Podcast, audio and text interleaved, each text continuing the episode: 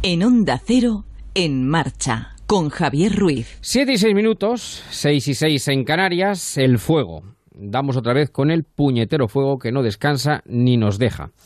Esta tarde de sábado, 29 de agosto, prosigue activo el fuego que se originó en Almonaster, provincia de Huelva, y que ha pasado al pueblo de Zalamea la Real. También en Estepona, en Málaga, cientos de familias ven su alma en vilo por otro fuego originado en una zona de chalets y urbanizaciones. Lo acabamos de escuchar en el boletín de las 7 de la tarde. El fuego todo lo devora, no deja nada a su paso y solo el agua y con medida puede con él.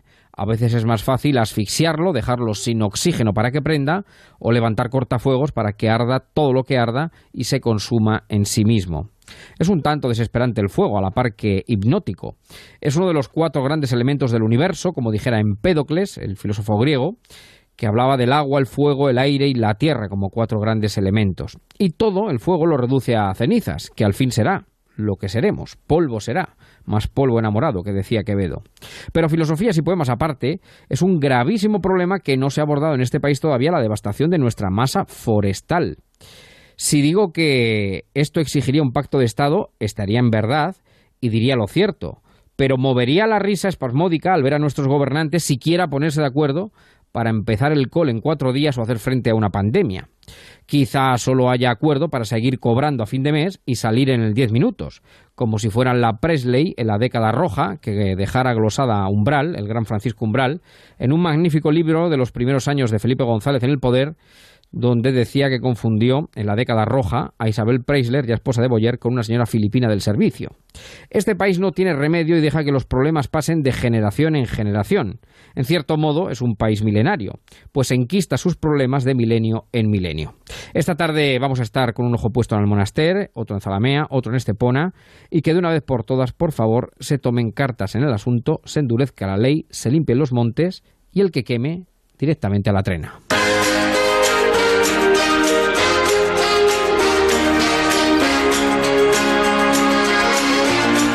En marcha, Javier Ruiz.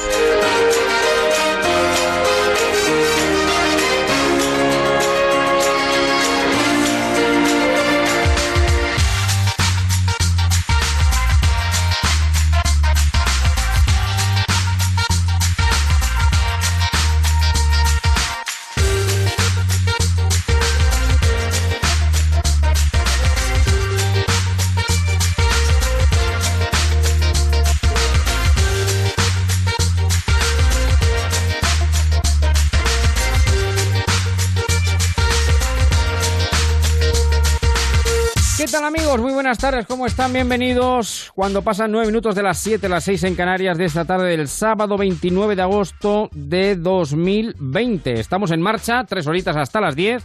En esta tarde, pues eh, última del, del mes de agosto, digo última del sábado, del mes de agosto.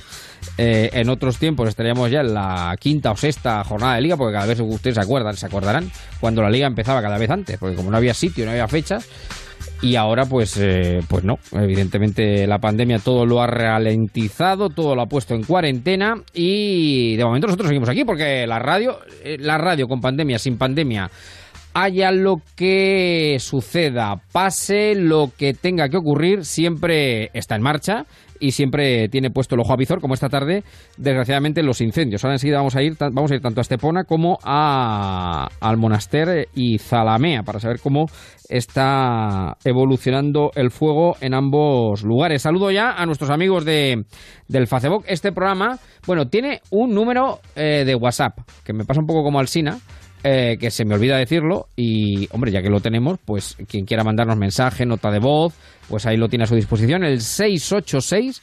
974-931, 686-974-931, y luego está el grupo del Facebook, muy agradable, eh, estupendo, maravilloso y sensacional, cuyo mérito, desde luego, está en los oyentes que lo mantienen vivo los 365 días del año, 24-7, que dicen los jóvenes ahora, 24 horas, 7 días a la semana. Y ya veo por aquí a Alejandra, Germán, a Jordi, a Mariu, a Valen, a José Manuel, a Elvi, a Antonio, vamos que nos vamos, bueno, a Piticlin, en fin, a todos ellos los saludo naturalmente y a aquellos que se quieran sumar, pues a través de las redes sociales, como digo, eh, ahí estamos. Estaremos juntos, como les estaba contando, hasta las 10, con lo cual tenemos, que diría mi querido Juan Diego, que ya se le acaban las vacaciones, Juan Diego Guerrero, no el actor, que también podría decirlo, pero no, Juan Diego Guerrero. Tenemos toda la radio por delante. hoy, hoy, va de homenaje, le vamos a contar lo que pasa ahí fuera y lo que pasa aquí dentro también, por si nos pasa algo aquí nosotros y hay que poner el gotero y la urgencia rápido a funcionar. Y bueno, porque hoy vamos a darnos una vueltecita por Zara de los Atunes, vamos a mm, bueno, vamos a dedicar una parte, hoy nos van a permitir un pequeño bueno, eh, un balcón a la historia peculiar, porque ayer se cumplieron 73 años de la muerte de Manolete, Manuel Rodríguez Manolete, eh, figura del toreo, pero mucho más que figura del toreo, porque trascendió desde luego los límites en aquella España de posguerra. Eh, la tauromaquia. Fue un auténtico símbolo social, sería un Cristiano Ronaldo de la o un Messi de la actualidad, cuando el fútbol todavía no pintaba tanto y los toros estaban considerados como pues, uno de los, una de las artes más, más notorias. Con Javier López Galeacho vamos a glosar la figura de Manolete, vamos a hablar del Imperio de los Feos, tendremos nuestro lobby, vamos a hacer hasta barbacoa, fíjense, no pensaba yo que esto del fuego, pero sí, sí, luego a las 9 vamos a preparar una barbacoa con el gallo, fíjate, tenemos muchas telas, palos y palillos que tocar y con esto del fuego yo me he acordado siempre para mí el, uno de los mejores cantos, himnos que ecologistas que se han hecho en la vida se hizo hace unos años, lo hizo un compositor canario, estupendo, con un talento increíble, Pedro Guerra, y se puso a darle notas a la guitarra y sacó este tema que vamos a escuchar en su voz, que lo han versionado otros muchos, que se llama Contamíname.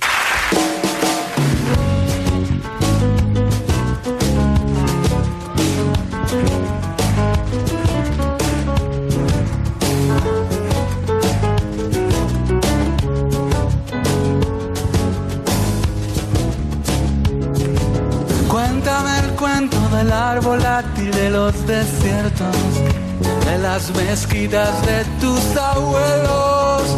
Dame los ritmos de la barbucas y los secretos que hay en los libros que yo no leo. Contamíname, pero no con el humo que asfixia el aire. Ven, pero sí con tus ojos y con tus bailes. Ven, pero no con la rabia y los malos sueños. Ven pero sí con los labios que anuncian besos. Contamíname, mezclate conmigo, que bajo mi rama tendrás abrigo. Contamíname, mezclate conmigo, que bajo mi rama tendrás abrigo. Cuéntame el cuento de las cadenas que te trajeron de los tratados y los viajeros. Dame los ritmos de los tambores y los voceros, del barrio antiguo y del barrio nuevo. Contamíname, pero no con el humo que asfixia el aire. Ven, pero sí con tus ojos y con tus bailes. Ven, pero no con la rabia y los malos sueños. Ven, pero sí con los labios que anuncian besos. Con contamíname, mezclate conmigo, que bajo mi rama tendrás abrigo, contamíname, mezclate conmigo, que bajo mi rama tendrás abrigo.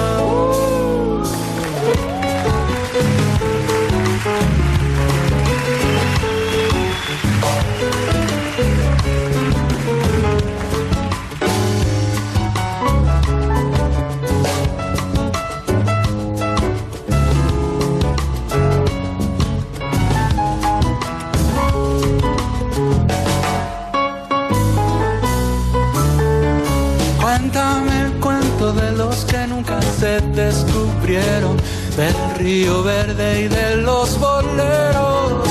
Dame los ritmos de los buzuki, los ojos negros, la danza inquieta del hechicero. Contamíname, pero no con el humo que asfixia el aire. Ven, pero sí con tus ojos y con tus bailes. Ven, pero no con la rabia y los malos sueños. Ven pero sí con los labios que anuncian besos. Contamíname.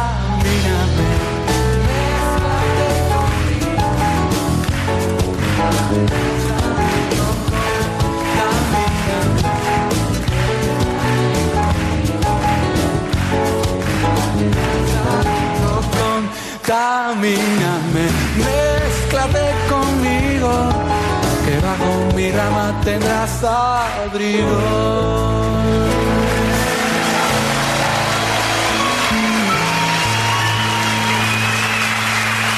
Y 17 a las 7, don Manuel Aguilar, buenas tardes. Buenas tardes, Estepona. ¿Qué tal, hombre? ¿Cómo estamos? Bueno, ¿cómo va Pues la cosa? ahora, ahora relativamente tranquilo, eh, pero hemos pasado una tarde aproximadamente desde las una y media hasta las cinco, cinco y media en el que se controló un incendio eh, impresionante. Le he mandado la foto, usted la ha podido ver, Sí, sí, sí, sí, sí. eh, para que la comparta con nuestros oyentes. Y bueno, pues eh, mm, dentro de, de lo que ha sido, eh, tenemos que, que sí decir que los más perjudicados, sin lugar a dudas, son varias de las casas afectadas, por lo menos hay tres casas afectadas tremendamente graves. Otras eh, ha pasado el fuego más, más, más o menos cerca y un centro comercial en Laguna Vilas, que está al lado del Hotel Kentucky, pegado a la playa, que ha ardido por completo. Madre Cuando digo por completo no se imagina usted lo que cómo puede arder, de la forma que arde. De hecho, alguna de las fotos tiene y ha Sí, sido sí, sí, realmente... Eso sí, hay que decir que esto parte de varios héroes. Yo creo que en Estepona hoy hay que reconocer a varios héroes. Eh, muchos a los bomberos que se han metido en una complicación enorme por la zona de Monte Abajo en la que se ha producido y después a los empleados de Laguna Vilas. Eh, Los empleados de Laguna Vilas han desalojado el complejo de forma Sí. extraordinaria, además de haber intentado apagar el fuego, lo que pasa que era realmente imposible, pero lo han intentado por todos los medios y han, y han, y han- ya, ya han conseguido con su saber hacer que no haya ningún daño personal en todo el incendio. También decirles, la suerte, suerte, la suerte, la mala suerte para los que le ha afectado directamente, pero si el viento en vez de ser de noroeste es de suroeste, eh, está 15 días ardiendo Estepona. Ya, ya, ya he visto, he visto las fotografías que ahora las vamos a subir efectivamente al Facebook del grupo para que la vean nuestros oyentes. Hay que decir que está a 300, 400 metros de su domicilio, vamos, de su casa. Eh, realmente el fuego se ha parado a 50 metros de unos 200 metros del perímetro de mi casa.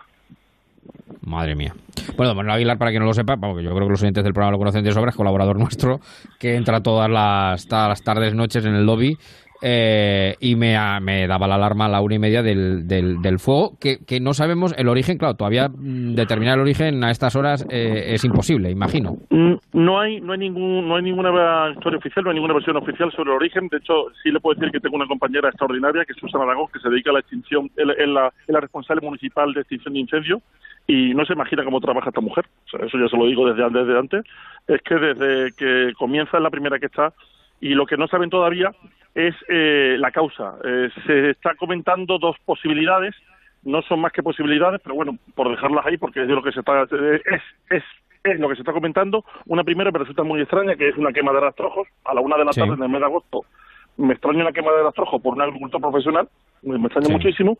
Sí. O- otra cosa que sea la quema de rastrojos mm, de, un, de una persona que no- que no se dedica al campo, lo cual podría Ya. entenderse de otra forma. Y me hablan de que su origen viene en un chalet que está siendo que, que es ocupado habitualmente por, por, por varias familias ocupas. Ya, ya, ya, ya, ya. Bueno, lo cierto es que efectivamente el, el- en las fotografías que ahora subiremos al grupo de En Marcha del Facebook nuestro se ve efectivamente que el viento, eh, dice usted que era dirección noroeste, eh, digamos... el noroeste, yo, y por eso lo lo ha mandado, como ha sido a 400 metros de la playa, Sí, lo ha mandado exacto, hacia tres es. hacia tres cortafuegos. Dos naturales, gracias a Dios la naturaleza nos ayuda. Uno es un río que no está plagado de cañas, porque si el Mm. río llega a estar plagado de cañas, esto no lo para nadie. Entonces Sí. hemos tenido la suerte de que ha sido hacia el río Padrón, con lo cual un cortafuego. El segundo cortafuego ha sido la playa, porque al venir el viento norte y surgía a 300 metros del interior, pues ha ido el fuego hacia la playa. El problema, claro, a todo el mundo que ha pillado en ese trazado, por supuesto, y eso indudable. Sí, sí. Y el tercer cortafuego ha sido la A7, la autovía Cali-Barcelona, la carretera Claro. Cali-Barcelona, que ha servido, pero le digo, ha cruzado el fuego, ¿eh? Ya, ya, sí, sí, no, yo conozco... Una autovía de cuatro carriles ha sido atravesada por el fuego. O sea que imagínense Sí, la virulencia del fuego para poder transmitir de un lado a otro. Por supuesto, la carretera fue cortada y no se podía acceder en, la en, en el tramo Chepona-Marbella.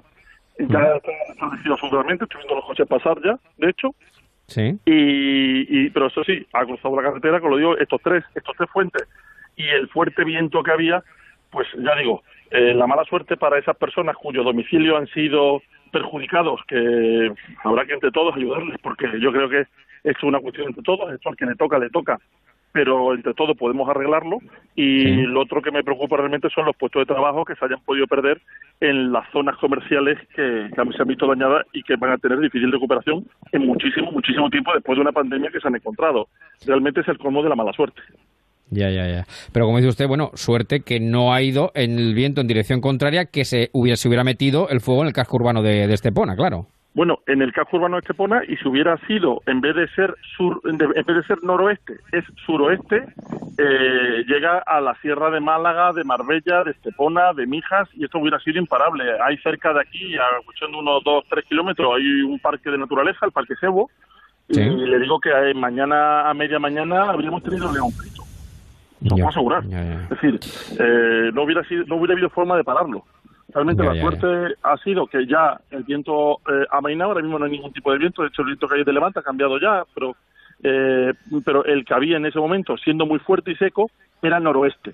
La mala suerte, por supuesto, para aquellas viviendas que han sido afectadas y sobre todo para el centro comercial. También ha sido afectado un hotel muy muy conocido de cinco estrellas de gran lujo, el Hotel Kempinski, pero sí ha podido ser eh, controlado el fuego, aunque ha ardido varias partes del hotel.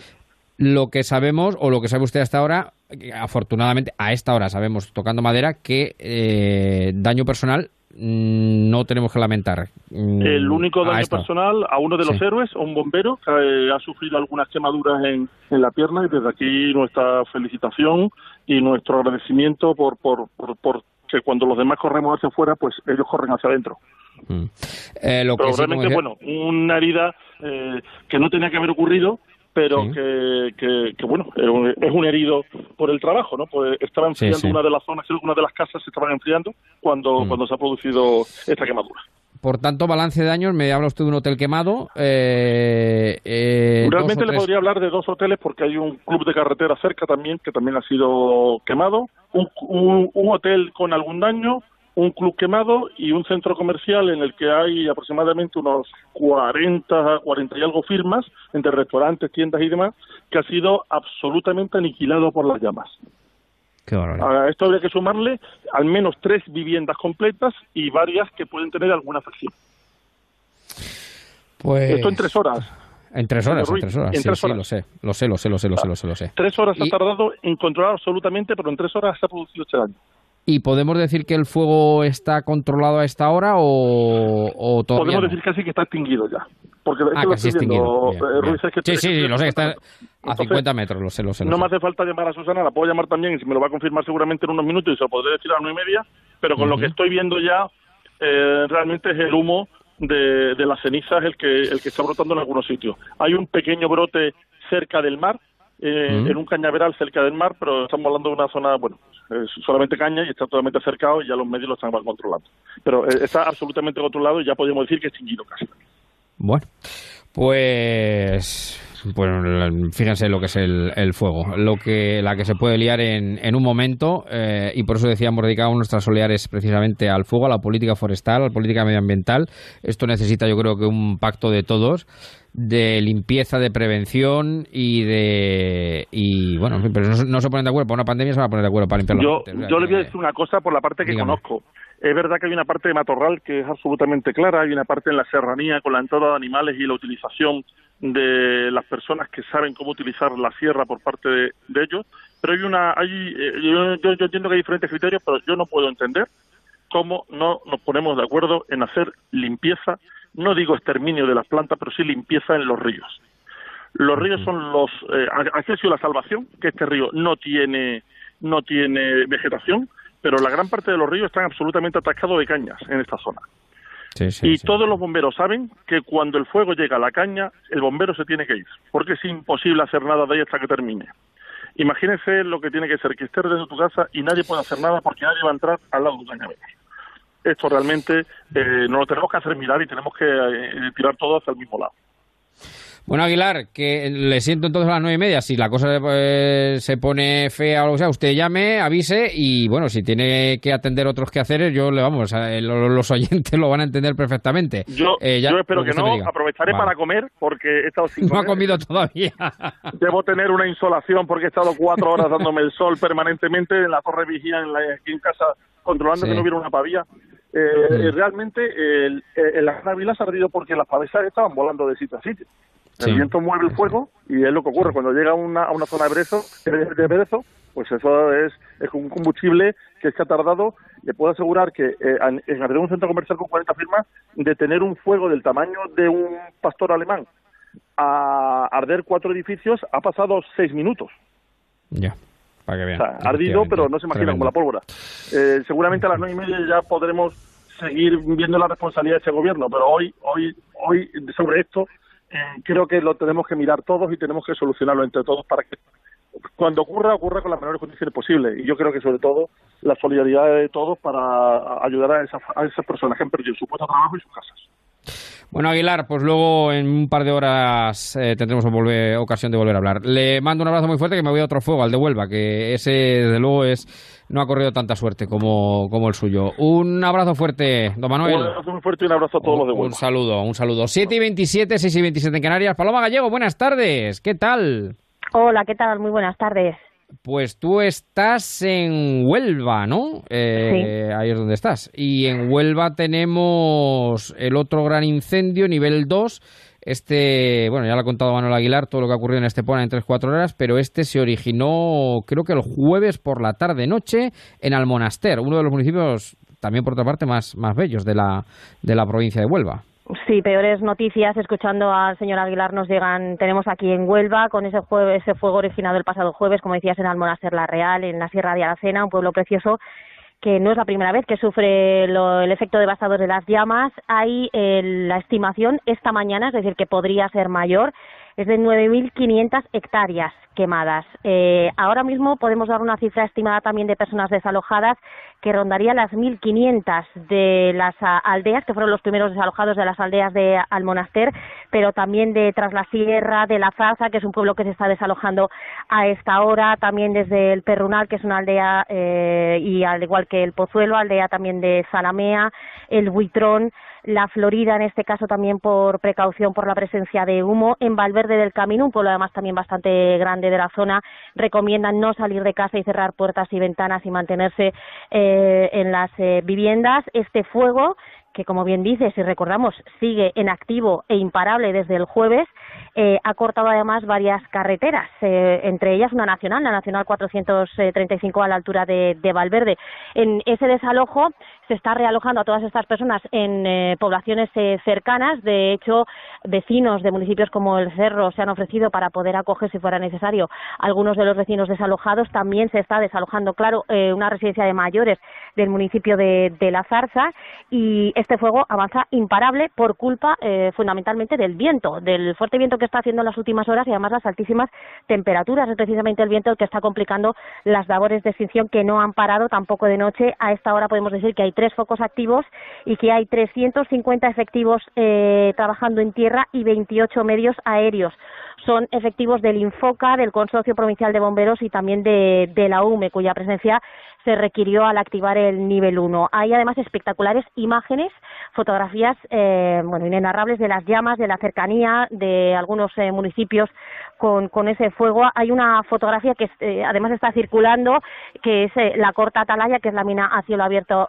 más grande, con el humo de fondo y reflejado en, en, el agua. Y preocupa mucho la evolución de las últimas horas porque no consiguen detener ese fuego que va avanzando desde su origen en Almonaster La Real, en la Sierra de Arce va avanzando hacia otros eh, pueblos, no se deja de trabajar, pero hay miedo pues de los vecinos por su integridad. Imagínense ver eh, las llamas tan cerca y temer por su, su propia integridad física sus casas y los animales. De hecho, también desde el albergue municipal, desde la perrera municipal de Valverde, solicitan ayuda para acoger a 48 perros. Tienen también que abandonar las instalaciones y están pidiendo ayuda para que quien pueda, pues eh, se lleve alguno de estos de estos eh, animales. Y por supuesto, Eh, además, como contaba también Aguilar, en el caso del fuego de, Huelva, también la solidaridad se ha abierto paso entre las llamas para ayudar a los afectados, con esos vecinos de, cerro que se ofrecen para acoger a, quienes sea necesario, y también de voluntarios, porque este fuego originado en Almonaster y con esos primeros desalojados, unos 250 de las eh, aldeas de este término municipal,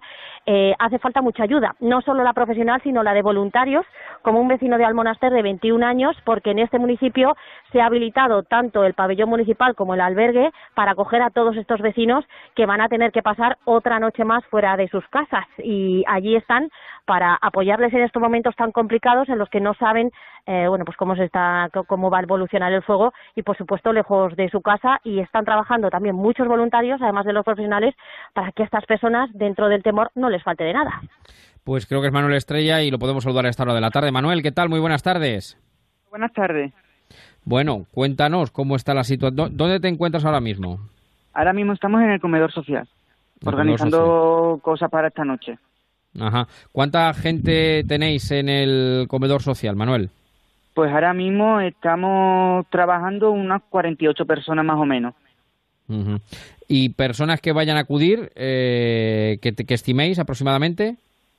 Pues no sabemos, porque como se han ido repartiendo también en casas de familiares de otras localidades y demás, pues no sabemos exactamente cuánta gente hay aquí en el pueblo desalojadas ahora mismo. Ya, ya, ya, ya. Eh, el, pueblo en el que estás tú, ¿cuál es? Eh, ¿Zalamea? ¿Cuál es exactamente? Al monaster. Al monaster, al monaster, al monaster. Eh, ¿qué, sabes de...? Bueno, Paloma ha actualizado datos. desgraciadamente, no es la primera vez que sufrís el azote del, del fuego. No, no es la primera vez. Ya, ya, ya, ya.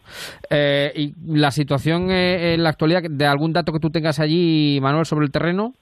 Pues ahora mismo las informaciones oficiales que han dado han sido las que he visto por internet y prácticamente son iguales que la ha dado tu compañera. Ya, ya, ya, Y Manuel, bueno, el hecho de haber sufrido eh, el miedo a la cercanía de las llamas no, desde luego, hace que esto sea más fácil con este fuego que vemos que, que sigue avanzando y que, y que se complica. Eh, hay muchas personas que han sido desalojadas, eh, muchas que a las que estáis ayudando. ¿Cómo os habéis preparado? Porque esto hay que hacerlo sobre la marcha con la solidaridad de muchos voluntarios como, tú. ¿De qué forma estáis ayudando? ¿Cómo os, habéis organizado para que estas personas que están fuera de casa tengan lo, lo mínimo?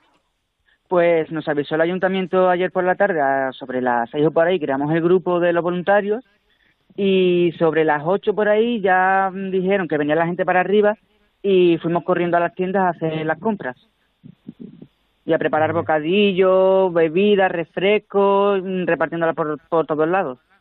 ¿Y, ¿Y, la gente desalojada dónde duerme finalmente? ¿Dónde se, eh, cómo se acopla? Pues se han dividido entre el pabellón municipal y el albergue rural.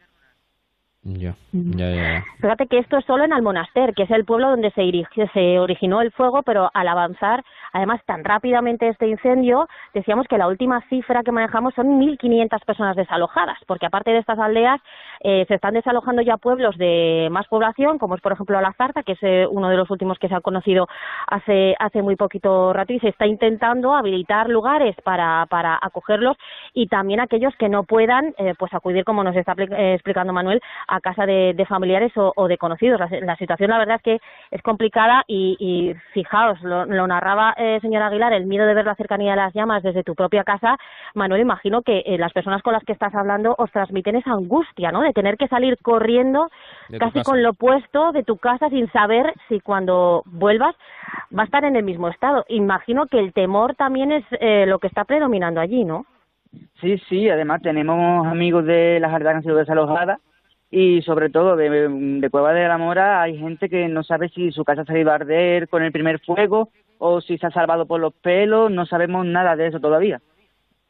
Bueno, se está tomando que decir zona de, de eucaliptos, de monte bajo, de, pinos. No se sabe de momento, como dices, Manuel, las viviendas que se han podido ver afectadas eh, o no, pero es una zona, además, hay zonas a las que han afectado las llamas que es eh, parque natural. Es una zona maravillosa, la Sierra de Aracena, con al monasterio. Además es, una, es un pueblo precioso y una zona maravillosa de alto valor ecológico y que está sufriendo pues el envite con aproximadamente unas 9.500 hectáreas hasta ahora que podría ir, ir en aumento. De momento, Manuel, imagino viendo cómo evoluciona el fuego con la, la complicación del viento que está haciendo en las últimas horas, eh, no está previsto que estos vecinos que están en Almonaster alojados en estas instalaciones puedan regresar eh, esta noche y no se sabe ya lo que pasará mañana. Que va, ya estamos preparando caldo, croqueta, tortilla de patata para darle cena esta noche, porque esta noche seguramente se tendrán que quedar aquí otra vez. Y el viento es que no para, el viento está aquí otra vez, está levantando otra vez un viento que no vea, súper fuerte el viento. Claro que es el peor enemigo, de luego, a la hora de, eh, de, tratar de extinguir el, incendio. Segunda noche, por tanto, camino de la segunda noche fuera de, sus domicilios, con la angustia que eso, desde luego, además, eh, supone que. Y por último, por dejarte ya, porque sé, que estás pues en pleno trabajo, eh, afortunadamente, dentro de la desgracia, Manuel, daños personales físicos no tenéis noticia. no, ninguno. Bueno, bueno, bueno, pues eso Esperemos que, esperemos que sea así y esperemos que las condiciones meteorológicas sean más favorables y ese viento disminuya para facilitar esas labores de, extinción. Pues, Fíjate lo complicado, la virulencia de este incendio, que desde puntos lejanos a la Sierra de Aracena, para que nos situemos, el fuego ahora mismo, el humo se está viendo divisando desde puntos eh, alejados como son, por ejemplo, Punta Umbría o incluso el Portil hasta allí ya se están captando imágenes en las que se ve, se ve el incendio, se ve el humo de, este incendio. En fin, bueno, pues Manuel, enhorabuena por tu trabajo, por tu disposición. Ah, un abrazo muy grande para ti, para todo el equipo de voluntarios y para todas esas personas que han tenido que salir con lo puesto de sus casas en, en Almonaster. Un abrazo grande y gracias por atender la llamada Onda Cero. Gracias a ustedes por darme la oportunidad y gracias a todos los voluntarios que se han ofrecido desde pueblos de toda la provincia para traer comida, mantas, refrescos, bebidas para todos. Muy bien, pues un saludo. Gracias, Manuel. Un abrazo muy grande. Manuel Estrella, que es voluntario en el monaster eh, y que está bueno pues luchando también contra ese fuego que es nivel 2, Paloma, ¿no? Eh, sí, se ha decretado el nivel 2 porque ante la imposibilidad de detenerlo, por lo que decimos del viento, se decretó finalmente este nivel 2. Decimos que siguen trabajando miembros del Infoca del Consorcio Provincial de Bomberos y también de la UMER. Recordamos que son 350 efectivos ahora mismo en tierra y 28 medios aéreos y hay que agradecer este trabajo, por supuesto, a todos los profesionales, a los voluntarios y mandar un abrazo eh, enorme a quienes se han visto afectados, a estos municipios que ahora lo están pasando muy mal, al monasterio, otros pueblos como Zalamea, eh, bueno, pues el Buitrón, Aldeas, La Florida, incluso Valverde que ve cómo, cómo se van acercando las llamas. Un abrazo fuerte y ojalá que podamos hablar del fin de este incendio en breve, que para eso se están trabajando y tanto en, en esa zona. Pues son las 7 y 39 minutos de esta tarde del sábado 29 de agosto.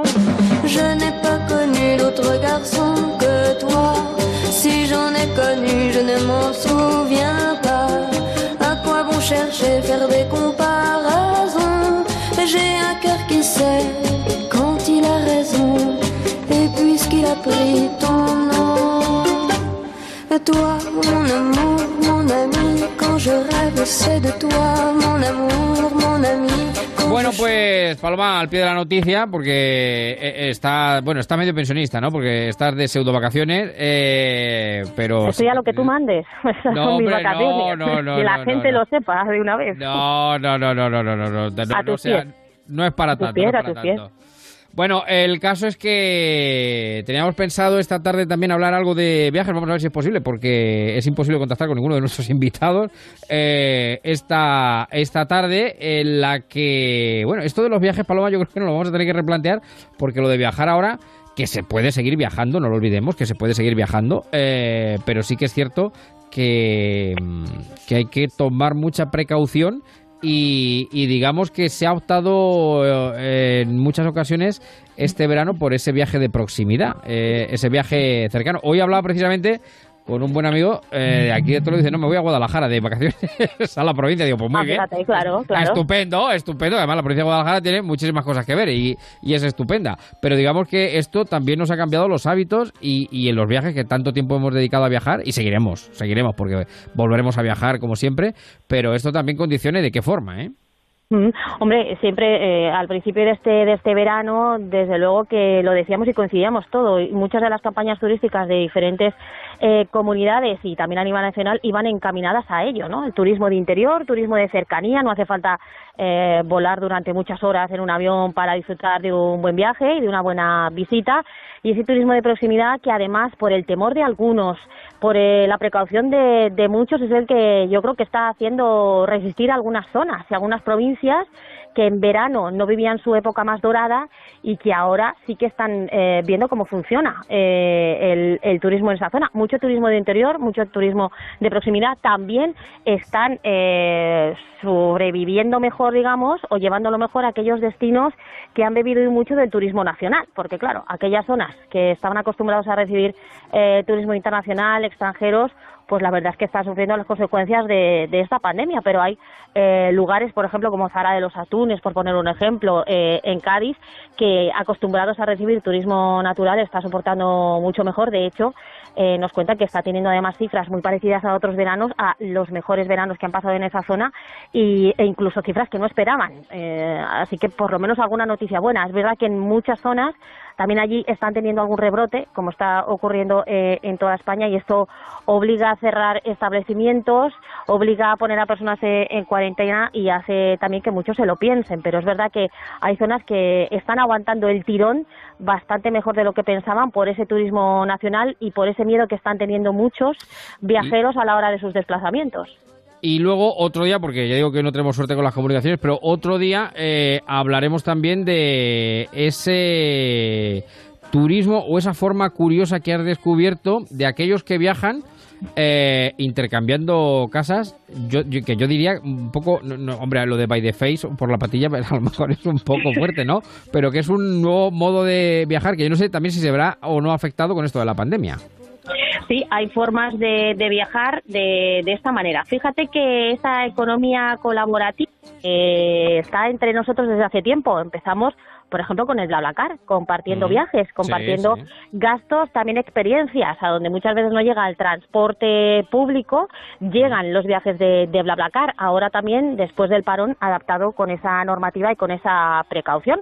También, por ejemplo, el intercambio de casas, del que hemos hablado además en este programa en marcha, en el que uno cede su vivienda, normalmente son viviendas segundas residencias, otras veces son la vivienda principal, para que eh, uno pueda conocer los lugares con la comodidad de sentirse como en casa. Y ahora, mm. desde hace unos años, también conocemos el couchsurfing. Es una práctica que consiste pues en alojarse en cualquier parte del mundo, pero de manera gratuita. Aunque es verdad que la finalidad última, quienes lo han practicado, aseguran que también no solo es ahorrarse dinero, sino también el intercambio cultural. Eh, eh, para aquellos que tengan dudas sobre, sobre ese seguro, pues eh, hay muchas personas que lo han practicado y, y aseguran que no han tenido problemas. Es decir, por ejemplo, la página de Couchsurfing en Facebook.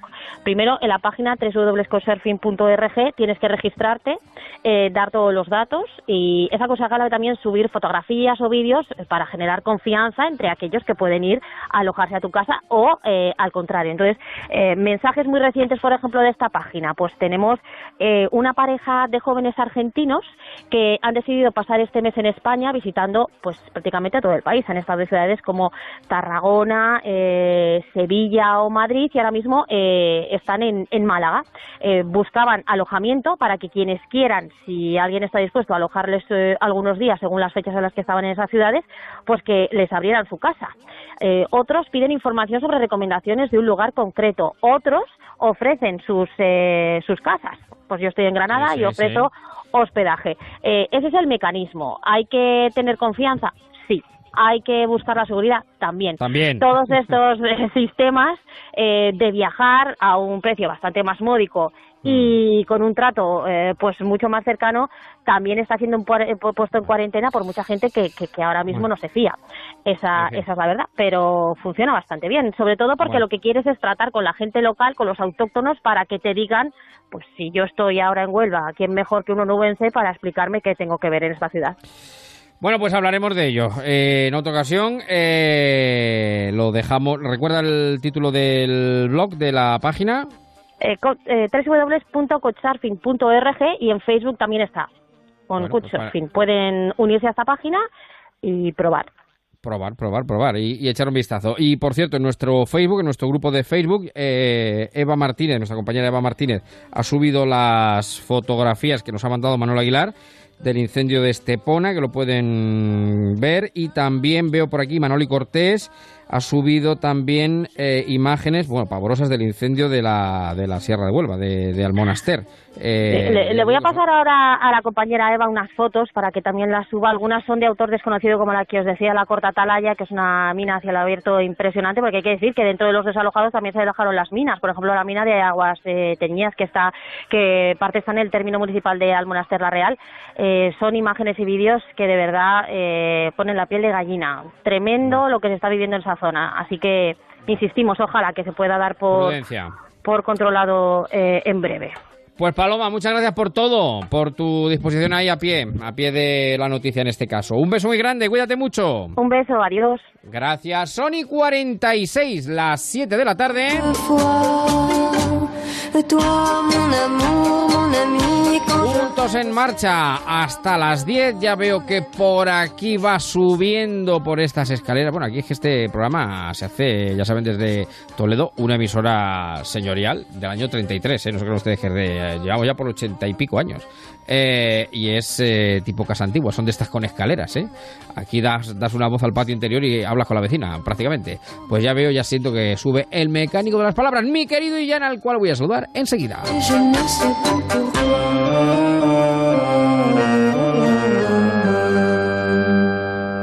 En marcha, Onda Cero.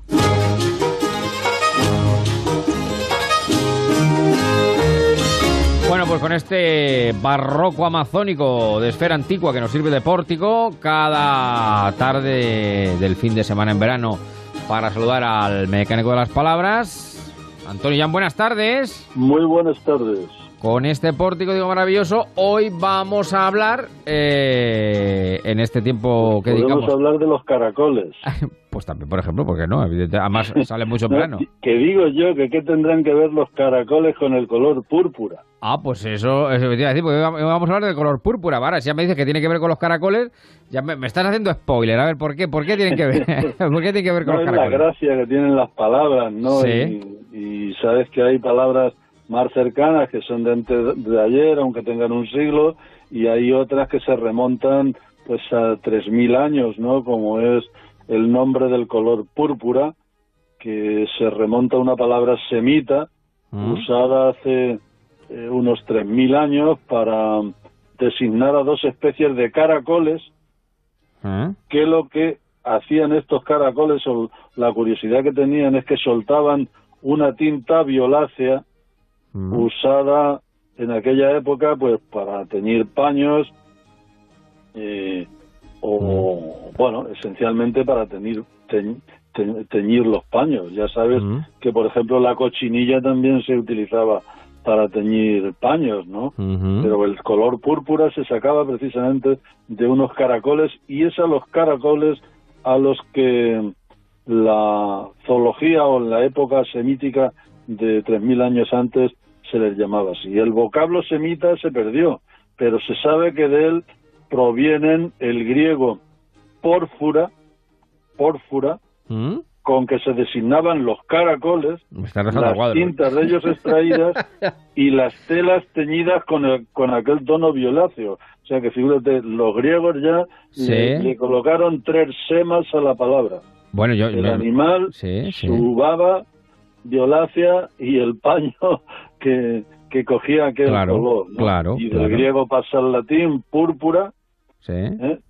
lengua en la cual mantenía pues todos esos significados que tenía en el griego, pero además el latín le añade otra, que era, sabes que los cónsules se ponían una ropa teñida de ese color, entonces añade otro sema más, el cuarto, que es la dignidad del consulado bueno, claro, claro, claro, claro, vestían todas con ese color. Así que ya tenemos púrpura para, para cuatro, cuatro universos de diferentes, diferentes. El caracol, el color, la baba y lo de la dignidad del consulado. Y en castellano, pues en el cantar de Miocir ya, ya aparece, la, aparece, pues no está asentada la palabra todavía, aparece como pórpola, Mm. En el libro de Alexandre también aparece la L cambiada en R, pórpora, y, y en, en- en estos en estos casos de la literatura antigua española ya toman esa idea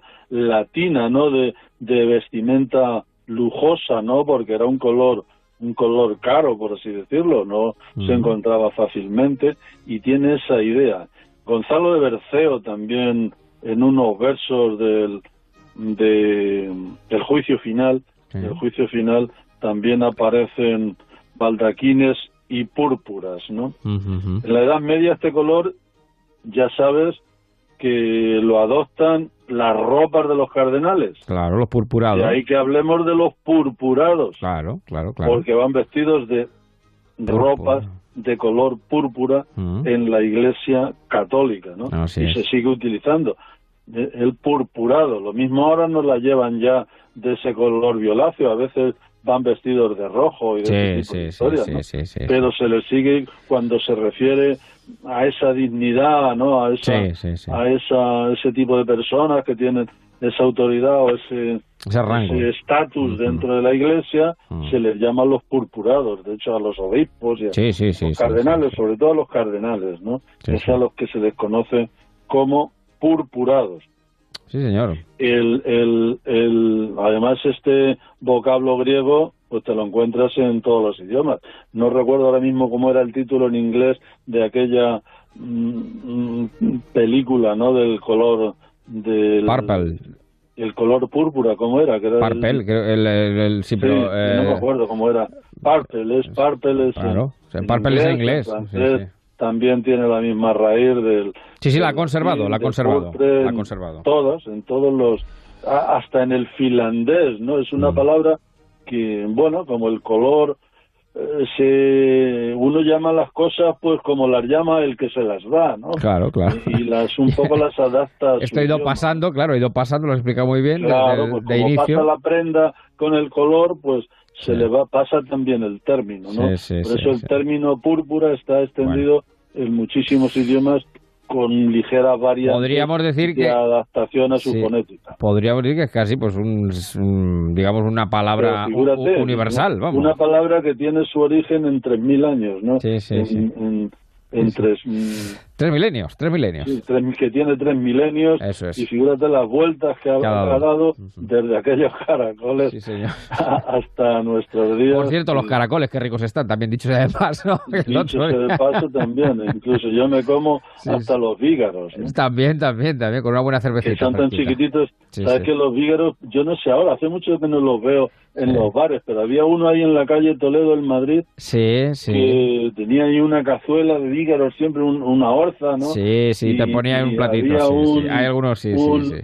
eh, pinchados alfileres de estos de Sí, sí, alfileres pequeñitos en un tapón de corcho sí. y tú Y cogías, tú tu cogías el alfiler y iba- claro, pa- claro, Para claro. pinchar el vígaro había que coger algo más chico que un palillo. Sí, me señor. acuerdo siempre de... Sí, señor, los alfileritos. Eso. es. Ahí comí yo vígaros por primera vez, Bueno, en un bar de la calle Toledo. De esto hace ya ni te cuento. unos cuantos años, unos cuantos años. Bueno, que eh, nos quedamos con el término que es muy curioso, eh, la etimología de púrpura. ¿Y con qué libro nos quedamos hoy? Ah, pues mira, hay un hay un libro que mm, Rafael Reyes eh, escribe muy bien. En, Mm. en la editorial Tusquets hay uno que se titula Todo está perdonado. Sí.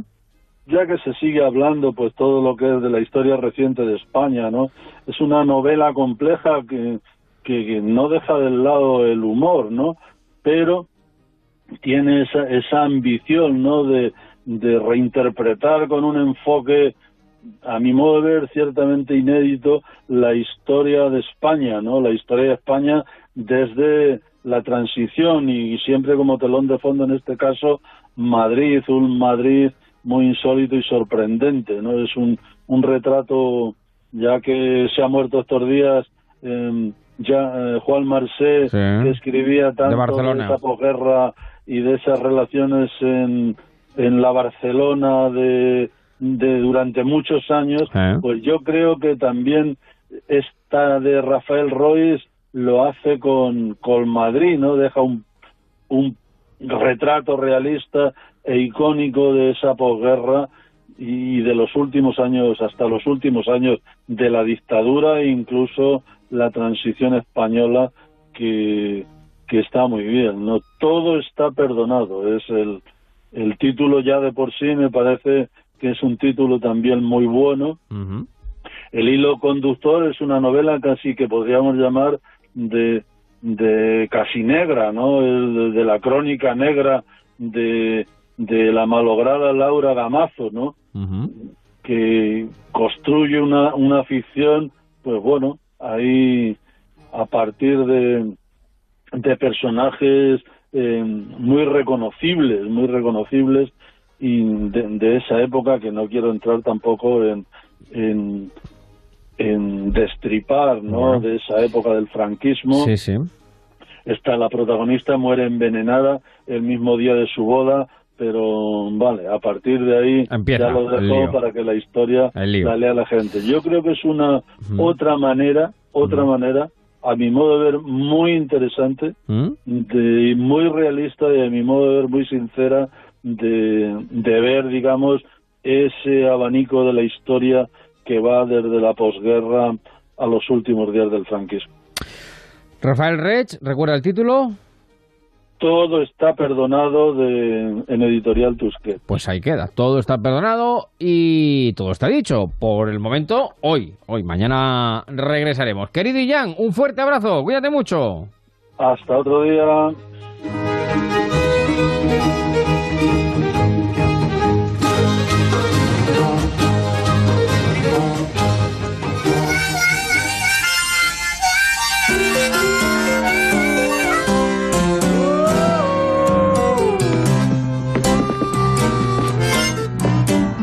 De la película El color púrpura. Pues con este tema, el blues de Missy. Vamos a llegar a las 8.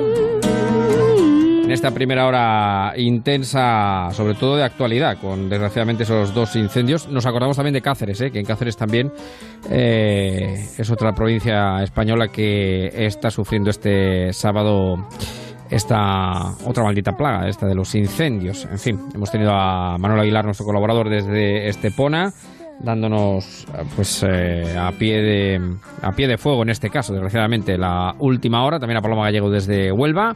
Y ahora a las 8, pues cambio de tercio, vamos a hacer cambio de tercio nunca mejor dicho, porque nos vamos a vamos a abrir de par en par nuestro balcón a la historia y nos está esperando ya nuestro querido Javier López Galeacho para hablar de una de las grandes figuras, pues de ese, y Jan también lo ha citado, de la posguerra, como es Manuel Rodríguez Manolete. Ayer se cumplieron 70, 73 años de su fallecimiento en la Plaza de Toros de Linares. Una figura que trascendió con mucho el ámbito de la tauromaquia. También vamos a hablar de la seducción y de la atracción y de las posibilidades que tienen los feos también, en tiempos de mascarilla, bueno, y sin mascarilla. Eh, vendrá nuestra sexóloga, psicóloga clínica Ana María Ángel Esteban para darnos cuenta de ello. Luego vendrá el gallo y luego tendremos Lobby, Eva Martínez, en fin, todos los amigos de En Marcha, también el 686-974-931, WhatsApp que pueden utilizar, 686-974-931 y el Facebook del programa En Marcha con Javier Ruiz. Noticias y después seguimos.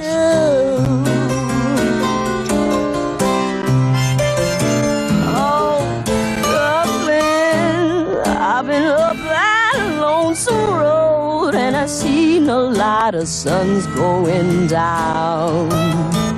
Oh, but trust me, no low life's gonna run me around.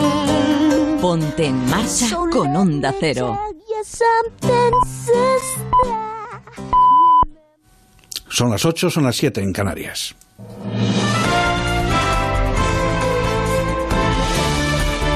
Noticias en Onda Cero. Buenas tardes. El número de desalojados de forma preventiva por el incendio forestal del municipio nubense de Almonaster La Real asciende a 1.890 personas tras el desalojo por completo del municipio de La Zarza Perrunal. El ayuntamiento ha informado de que se ha desalojado completamente la localidad ante la gran cantidad de humo procedente del fuego que hace que el ambiente sea irrespirable. La mayoría de los vecinos han sido llevados a las localidades vecinas del Cerro de Andévalo y Calañas, donde en el caso de que no haya plazas disponibles en instalaciones municipales municipales, los vecinos han ofrecido sus propias casas a los desalojados. De este modo son ya cuatro municipios los que han sufrido desalojos por el incendio declarado en el paraje de Olivargas del Monaster La Real y siete los núcleos poblacionales afectados. Los vecinos de Zalamea confiesan estar atemorizados claro, el pueblo está con muchísimo miedo. Y si es verdad, porque yo no lo sé, pero hoy esta mañana me ha visto un que hay una de las casas que se ha quedado calcinado entero. Todavía hay gente que están buscando animales, que por lo visto un hombre que, no encuentra sus ovejas, animales quemados que también se han visto, ciervos. Es una pena porque es que nos están quedando, nos estamos quedando sin campo. La Comunidad de Madrid ha desplazado dos bombas forestales pesadas, una ligera, una bomba nodriza pesada, un retén de brigadas forestales, tres vehículos de mando y logística de bomberos y una UBI del Suma 112 a Cáceres para ayudar en las labores de extinción de los incendios forestales de Cabezuela del Valle y Aldehuela, en las Urdes. Por otra parte, en el municipio malagueño de Estepona, el incendio forestal declarado hoy en la localidad ha obligado al desalojo de 30 viviendas y un centro comercial ha quedado calcinado por el fuego. No obstante, no hay daños personales. Así lo ha explicado en estos micrófonos un testigo presencial, Manuel Aguilar que los más perjudicados, sin lugar a dudas, son varias de las casas afectadas, por lo menos hay tres casas afectadas tremendamente graves otras eh, ha pasado el fuego más, más, más o menos cerca y un centro comercial en Laguna Vilas, que está al lado del Hotel Kempiki, pegado a la playa, que ha ardido por completo. La Junta de Andalucía ha aceptado la oferta del Gobierno central y ya ha solicitado al Ministerio de Sanidad la colaboración de 360 rastreadores militares que ayudarán a la Administración andaluza a realizar las labores de seguimiento de los contactos de las personas contagiadas por coronavirus en la región. Así lo ha anunciado el consejero de la Presidencia, Administración Pública e Interior de la Junta, Elías Bendodo. Andalucía, siguiendo lo que ha hecho también la región de Murcia, también va a solicitar o aceptar la oferta del Gobierno de España de solicitar rastreadores del Ejército. En este caso, ayer ya la Consejería de Salud ha pedido 360 rastreadores a la Secretaría de Estado de Sanidad, aceptando la colaboración del Gobierno. Por tanto, esperemos que se atienda nuestra petición. También el Gobierno del Principado de Asturias solicitará en los próximos días la petición de rastreadores militares para reforzar su equipo de vigilancia ante la COVID-19. El presidente asturiano, Adrián Barbón, ha explicado que se toman medidas drásticas para frenar el crecimiento del contagio. Y el presidente del Grupo Parlamentario de Partido Popular Ciudadanos, Carlos Iturgaiz, ha asegurado que el verdadero virus del País Vasco son los proetarras de Bildu que amenazan a la Guardia Civil y ha advertido de los que se tienen que marchar son los que justifican la violencia.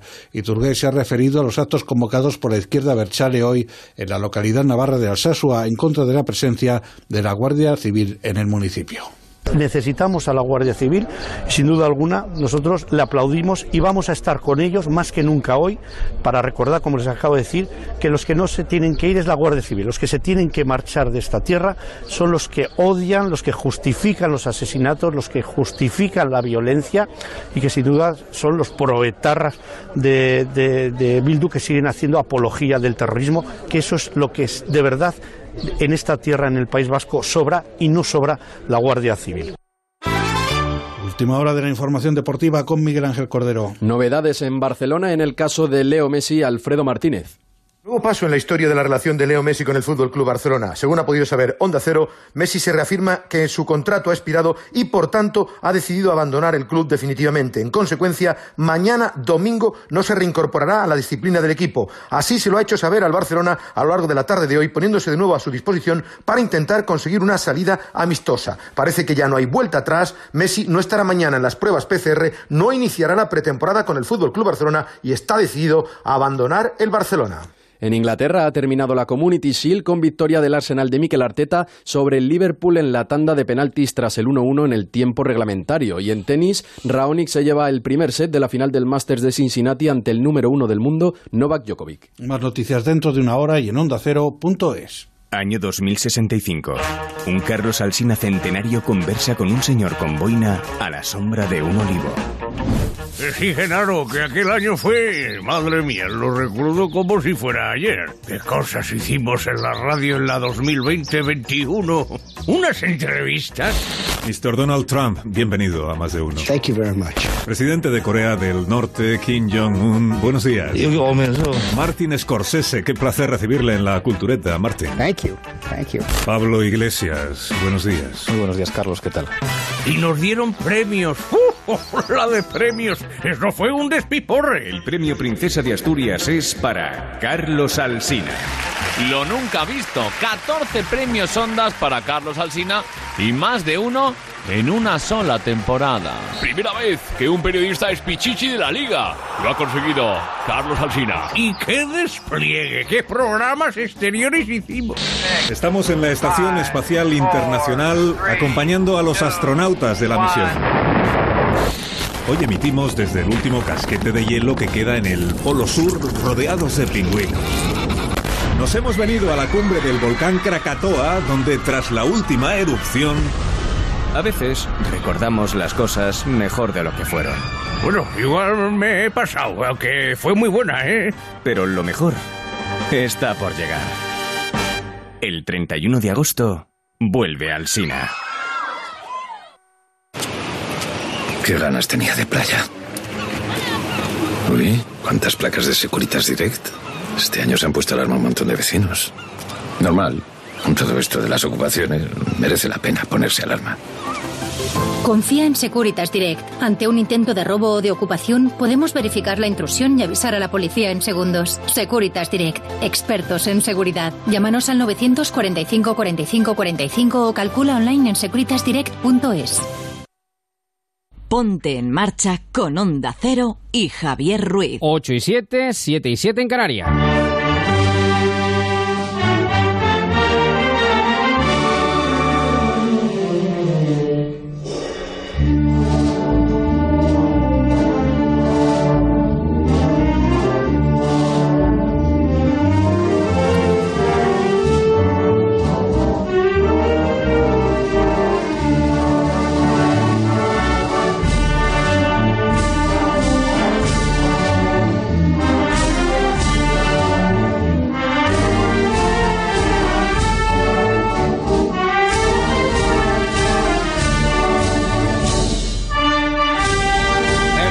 Se le pone a uno la carne de gallina cuando escucha este compás, esta melodía, este paso doble, en honor de Manuel Rodríguez Manolete, un día después del aniversario de su muerte en la Plaza de Toros de Linares. Genio y figura, un personaje que trasciende desde luego la tauromaquia sin duda alguna en la España, una de las Españas más duras de los últimos tiempos, que fue la España de posguerra, forma parte hoy el eje de nuestro, las vistas de nuestro balcón a la historia.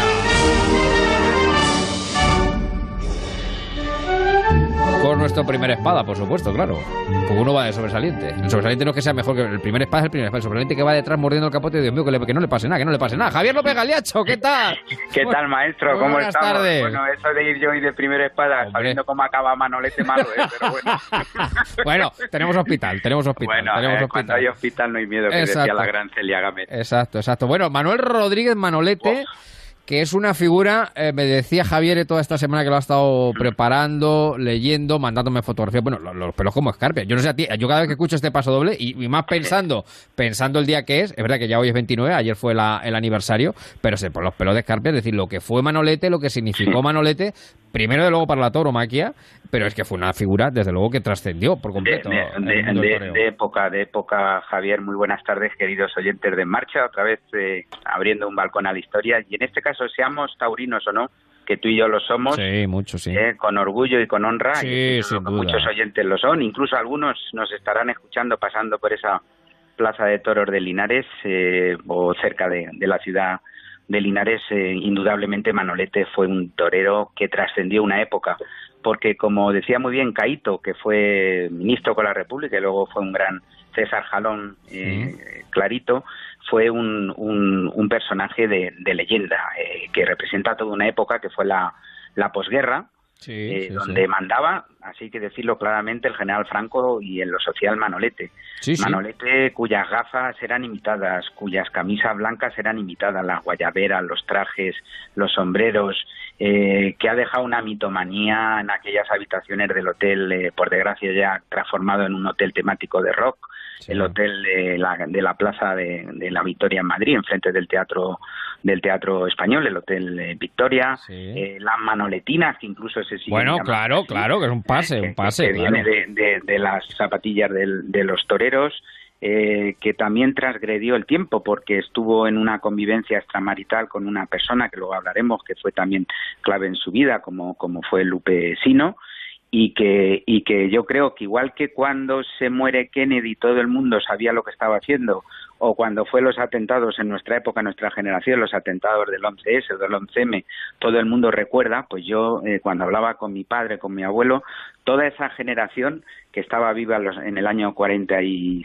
Siete. pues sabía muy bien el 29 de agosto, cuando se conoce en España la, la dramática noticia de que ha muerto eh, Manolete, pues todo el mundo sabía lo que estaba haciendo en ese momento cuando se lo comunicaron, porque fue, yo creo que fue la, la gran cornada aquella época que se llevó por delante un tiempo y que pues yo creo que en muchas cosas nada volvería a ser igual. Javier López Galeacho, profesor titular de la Universidad Juan Carlos eh, I, eh, Rey Juan Carlos, y presidente de AMIT, de la Asociación de los Teatros Históricos de España, buen aficionado luego a la tauromaquia, y bueno, profesor de Derecho y sobre todo amante de, de- de la historia, decías tú. Yo quería eh, recuperar un tema de Joaquín Sabina para meternos en el año 46, año 47, en esa época eh, de la guerra, de posguerra, eh, para que se haga una idea, Joaquín, lo que, que lleva el verso en la vena, eh, lo contaba muy bien de esta manera. enseñando las garras de Astraca, reclinada en la barra de chicote. La bien paga derrite con su escote la crema de la intelectualidad. Permane con rodete evapero. Arfetamu, Rebeca Marino. Maestro, le presento a Lupesino. Lo dejo en buenas manos, matado.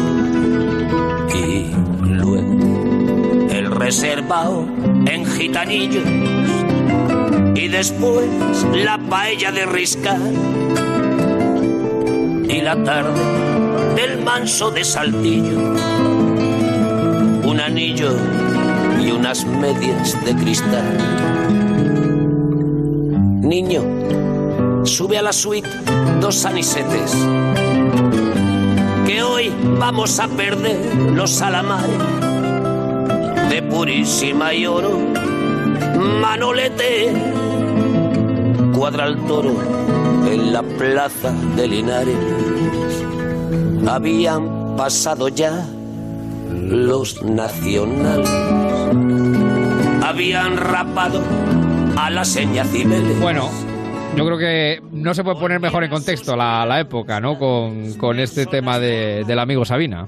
Pues está claro la España de las dificultades de las pensiones, de Miguel de Molina, de la bien pagada, de aquella barra de Chicote donde en el año 43, luego hablaremos de este personaje porque debe aparecer en un momento después de haber eh, situado taurinamente la figura de Manolete, pero que conoce en 1943 en Chicote, que le presenta Pastor Imperio a esta mujer lupesino, que va a significar un antes y un después en la carrera de Manolete. Sí, primero encuadramos a Manolete, si quieres, en lo que es la, la España eh, de social de posguerra y como figura torera, como figura Sí, torera. como, como figura torera podemos estar hablando de uno de entre los diez grandes toreros que ha dado la tauromaquia en toda la historia.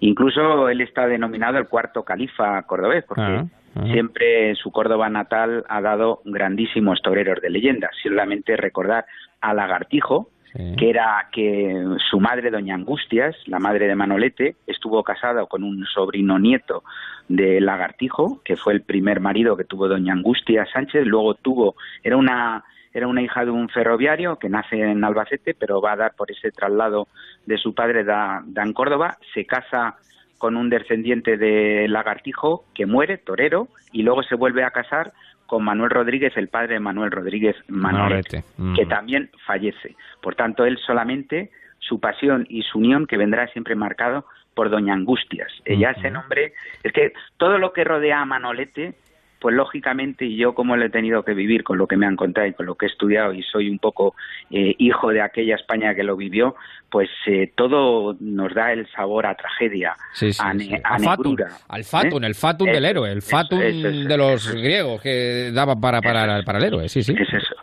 Es un hombre que, que domina, domina al toro, pero que le domina la melancolía. Solamente sus inicios. Él, eh, pues eh, como novillero, debuta en el año eh, 31 en Córdoba, luego se presenta con éxito en Sevilla, en Madrid, en una placita de toros importante que había en el barrio de Tetuán de las Victorias, en Bravo Murillo, para los oyentes que conozcan bien Madrid. Había ahí la tercera Plaza Madrid, Las Ventas, eh, Vista Alegre y Tetuán de las Victorias. Debuta como novillero y luego toma la alternativa en, en Sevilla de manos de Marcial Lalanda con, y esto tiene su anécdota, porque el toro con el que iba a tomar la alternativa se llamaba comunista y le tuvieron que cambiar el nombre en el apartado para que no se lidiara. Hablamos sí. ya en el año 39 eh, en lo que era ya a final de la temporada y ya había ya el general Franco estaba en el poder en España Sí, sí, sí. sobre todo en esa zona sevillana con el general Caipo de Llano etcétera y le tuvieron que cambiar el nombre porque era hijo de la vaca comunista y le tuvieron que cambiar el, el- el nombre y bueno y a partir de ahí pues qué hace Manolete pues llega con un toreo vertical era simplemente como un palo una vela Eso es. se queda muy quieto Una estaca. torea muy es verdad que sus críticos dicen que torea de perfil en la España Hmm. que viene de haberse esquilmado la ganadería Javier y Mm. por tanto el toro era chico, el toro iba sin guarismo, no se conocía la edad, se había afeitado mucho, pero significa una revolución. Pero cuando digo una revolución, esto hoy en día que vamos a las plazas de toros y como dice el maestro Paco Camino, que por desgracia no hay emoción y no estamos comiéndonos las uñas, levantándonos de la piedra, si tú ves las imágenes de Manolete toreando en Madrid, Sí. de toreando en México, donde era una auténtica figura nacional en el país hermano de México, la gente está dando botes en la plaza, Sí, sí, sí. viéndolo torear, con, eh, como si hubiera entrado en un éxtasis, en una, en una experiencia eh, sobredimensional. Una de catarsis, a este- una a catarsis. este monstruo del toreo. Pero él dice, le dice un día a su madre, madre, me ha puesto, he puesto tan difícil el toreo que ya lo he puesto difícil hasta para mí mismo. Lo he puesto en un punto que ya es Muy difícil alto, hasta para mí alto. mismo. Sí, sí. Y entonces, pues él se da cuenta que cada vez el público le va exigiendo más. Mm. Él conoce indudablemente a esta, a esta actriz, que era una actriz de reparto con muy pocas intervenciones en, en películas. Ella era una chica lupesino que conoce, como he dicho, en el año 43, cuando él está en el culmine de su carrera. Se la presenta Pastora Imperio, una gran bailadora, una gran cantadora, y la, se la presenta a la barra de Chicote.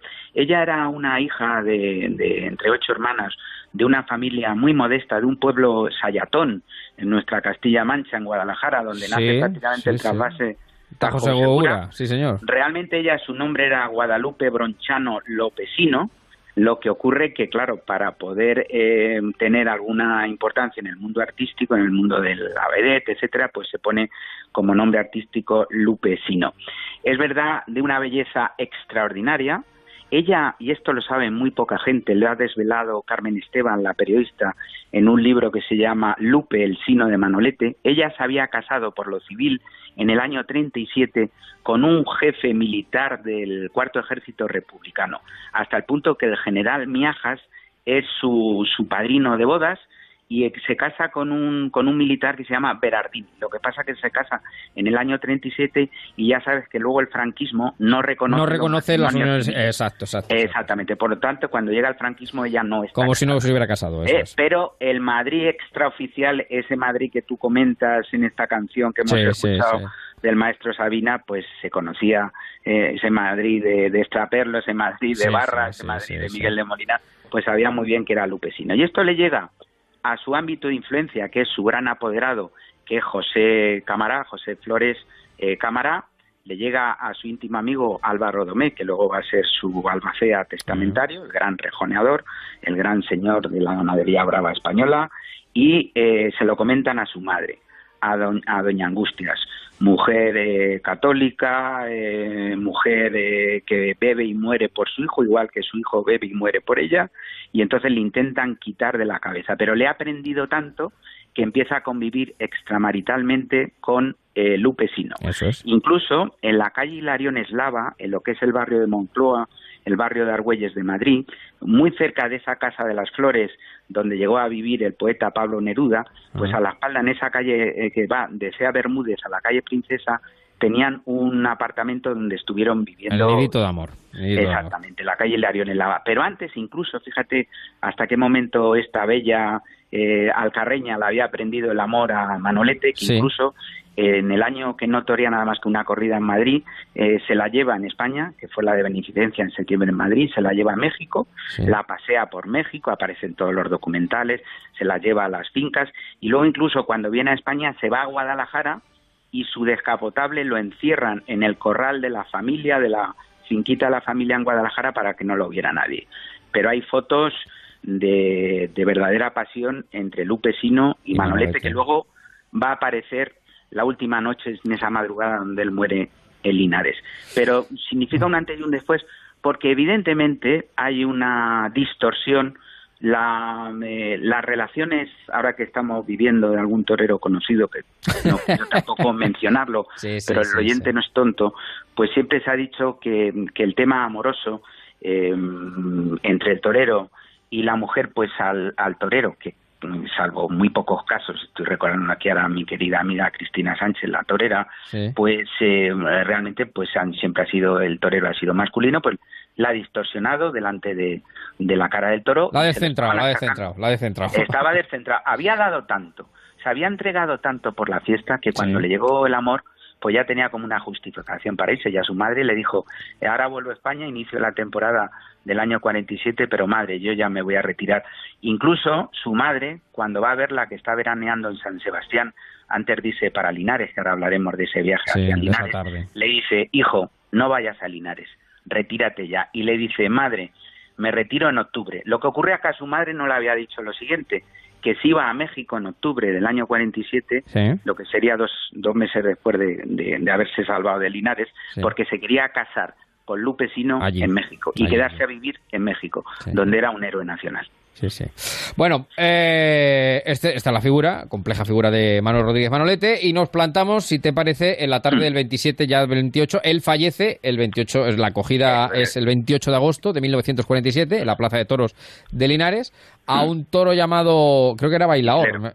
No, Islero, Islero, perdón. Bailaor fue el de Joselito. El de Joselito, perdón, es verdad. Islero, Islero, Islero. Del centenario de la muerte de, Joselito en Talavera, Bailaor de la vida Ortega. Este era Islero. Por cierto, para que vean las cosas del... ¿Un Miura? ¿Era Miura? Eh, era Miura. Era Miura, era Miura, Miura. que tiene detrás una leyenda negra, porque ya había matado un toro de Miura, había matado a Pepete en el siglo XIX, al Espartero, que era otra figura popularísimo. Recordarás un torero francés, Nimeño II, que le dio una y le dejó tetrapléjico, luego sabemos cómo acabó el pobre, eh, Nimeño II, y es una divisa que es de las más puras de la cabaña brava española, pero que tiene también detrás una leyenda importante. Esta corrida, para que vean las cosas del destino, igual que el Gillo no tenía que haber estado en Colmenar eh, Viejo en el año 85, igual que Paquirri no tenía que haber ido a Pozo Blanco, o el toro que iba para Pozo Blanco eh, no tenía que haber estado allí, pues el toro hilero no tenía que haber estado en Linares. ¿Por qué? Porque esa corrida iba para Murcia. Y entonces hay una llamada de Eduardo Balañá, que era el empresario de Linares, y le pide al empresario de Murcia, a Barceló, le pide, oye, por favor, eh, Linares siempre está muy cerquita de Córdoba, de Jaén, mándame esta corrida, déjame esta corrida que ya te compensaré con otra. Entonces la corrida, por cierto, muy terciadita, no tiene nada que ver aquellos Miuras eh, que se veían entonces, porque en la época de la posguerra, como tú me habías dicho, una situación económica difícil, con los Miuras hoy eh, en puntas imponentes que vemos correr por las calles estafeta de en Pamplona, por ejemplo. De los Sanfermines, por ejemplo. Era una corrida terciadita, pero déjame que te diga cómo llega hasta Linares, porque también tiene su cuestión. Mira, él había toreado el día antes, el 26, había toreado en, había toreado en Santander, el 26 de, agosto. Y entonces eh, se había despedido de su madre, pues su madre estaba en San Sebastián eh, veraneando, había ido a verla, torean en Santander y entonces se baja en su Buick, en este coche que te había comentado, que era uno de los coches Sí. más impresionantes de la época, se baja eh, vía Madrid, donde para y hay una fotografía que creo que te envié, donde está firmando unos autógrafos Sí, sí, en el sí, capó del coche, y se baja con su apoderado cámara y con un periodista entonces conocido, se llamaba Antonio Bellón. Paran a cenar en el parador de Manzanares, en el entonces se llamaba el Hotel Nacional de, de- de Manzanares, actual Parador Nacional de Manzanares. Su cuadrilla iba en otro coche, por ejemplo, Chimo, iba Cantimplas, eh, mm, eh, Alfredo David Puchades, Mm. o el célebre Atienza, el picador, aquel que inventa luego la carioca, van en otro coche y ya de madrugada llega al Hotel Cervantes, que Sí. aún sigue existiendo en Linares, donde se hospeda, si no recuerdo mal, en la habitación número 42. Él tenía que tomarse eh, pastillas para dormir, porque había llegado prácticamente, se dice, en un magnífico ah, eh, Vida y Muerte Manolete, un magnífico libro de Filiberto Mira, donde él dice dos cosas. Eh, primero, que él había llegado muy delgado, estaba tísico. Estaba tísico Aquello- completamente, sí, sí, Sí, además es, es- un poco el, sabía, el reflejo de, de lo que era el hombre, de- de- de- de- hasta del año del hambre, fíjate lo que te digo, pero por- Eso es, por- eso por- es. Pero bueno, él, él sabía, eh, había sido un año, yo ya he contado algunas cosas y otras que no se pueden contar, sí. porque mm, no tengo el dato cierto y Sí. puede ser, en ese caso, objeto de, de, de- de afectarle a la propia familia, pues habían dicho muchas cosas Mm. de aquel año donde él no había toreado, donde se había aproximado a esta mujer, etcétera, Lupesino, y bueno, pues donde se había estado moviendo. Pero sí que es cierto, y eso está documentado, que meses antes de irse para Linares, el doctor Marañón lo ve en Bilbao, en el norte de España, y le declara un principio de neurosis. Ajá. Sí, Ah, sí, que, eh, sí. jugarte la vida cada tarde, tampoco vamos a dar el dato, un torero en activo muy conocido que ha tenido que tratarse Sí. en Estados Unidos eh, Sí, sí, por estas cuestiones. Y eh, se, se baja hasta, eh, llega allí, a, se tiene que, que empastillar para poder dormir Mm. y por la mañana se efectúa el sorteo donde le toca eh, un lote mm, que luego en la plaza, ya ahora hablaremos, pues no resultó pues lo, lo que se esperaba. Estamos en la feria de San Agustín de Linares. Eso es. Eh, la corrida despierta una expectación enorme. Las fotos se ve la gente de pie en torno a las 10.000 personas, se meten como pueden en esa plaza de Linares, eh, una plaza del siglo XIX, poco cómoda, mm, ahora ha sido remodelada recientemente, mucho más ahora confortable, pero entonces era muy incómoda. El cartel es de campanillas, porque son los toros de Miura, y ni más ni menos que con Gitanillo de Triana, uno de los que mejor han toreado con el capote en la historia, luego trágicamente fallecido, y quien venía arreando desde atrás, el grandísimo, soberbio Luis Miguel Dominguín, Hombre, eh, con el que el público heredó, luego heredó el cetro, luego heredó el cetro, efectivamente. pues tú fíjate, cuando llega le empiezan a pitar ya el público, ya la corrida de beneficencia que había toreado en julio en Madrid, Sí. ya uno se había levantado con la entrada a la mano y le había dicho sin vergüenza. ¿Cómo sería que Manolete empezó a apretar a raíz de ese grito y le pilla en la Plaza de Toros? Tuvieron que sacar porque querían linchar a aquel aficionado.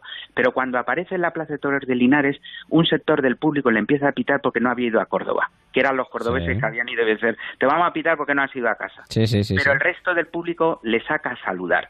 Y tenemos unos mm, testimonios gráficos impresionantes de aquella tarde, porque eh, se habían desplazado Caíto, que te he hablado antes, el conde de Colombí, y entre ellos estaba el célebre Canito, que lo recordamos mucho, Sí, aquel claro, fotógrafo claro, fotógrafo taurino, claro, canito, sí, sí, sí. vestido de blanco, con Sí, su sí. gorra blanca, eh, con su cámara eh, colgada en el brazo, etcétera. Entonces dicen vete y hazle unas fotos. Y tenemos un testimonio gráfico de lo mejor de la historia del periodismo Sí, eh, taurino sí, universal, porque prácticamente retrata, incluso eso es lo que te digo, cómo eh, sale a saludar. Manolete en su, como iba de segundo, en el segundo toro de la tarde que le toca, que es su primero, pues el toro es difícil, simplemente está, lo mata con decoro, y luego llega el quinto de la tarde, venía de haber arreado en el tercero que había cortado eh, dos orejas y rabo, aunque realmente solamente se queda con una oreja en la mano, en el Dominguín, con el favor del público, guapo, eh, con eh, Joven. joven. apretando, Sí, sí. etcétera. Entonces sale Islero,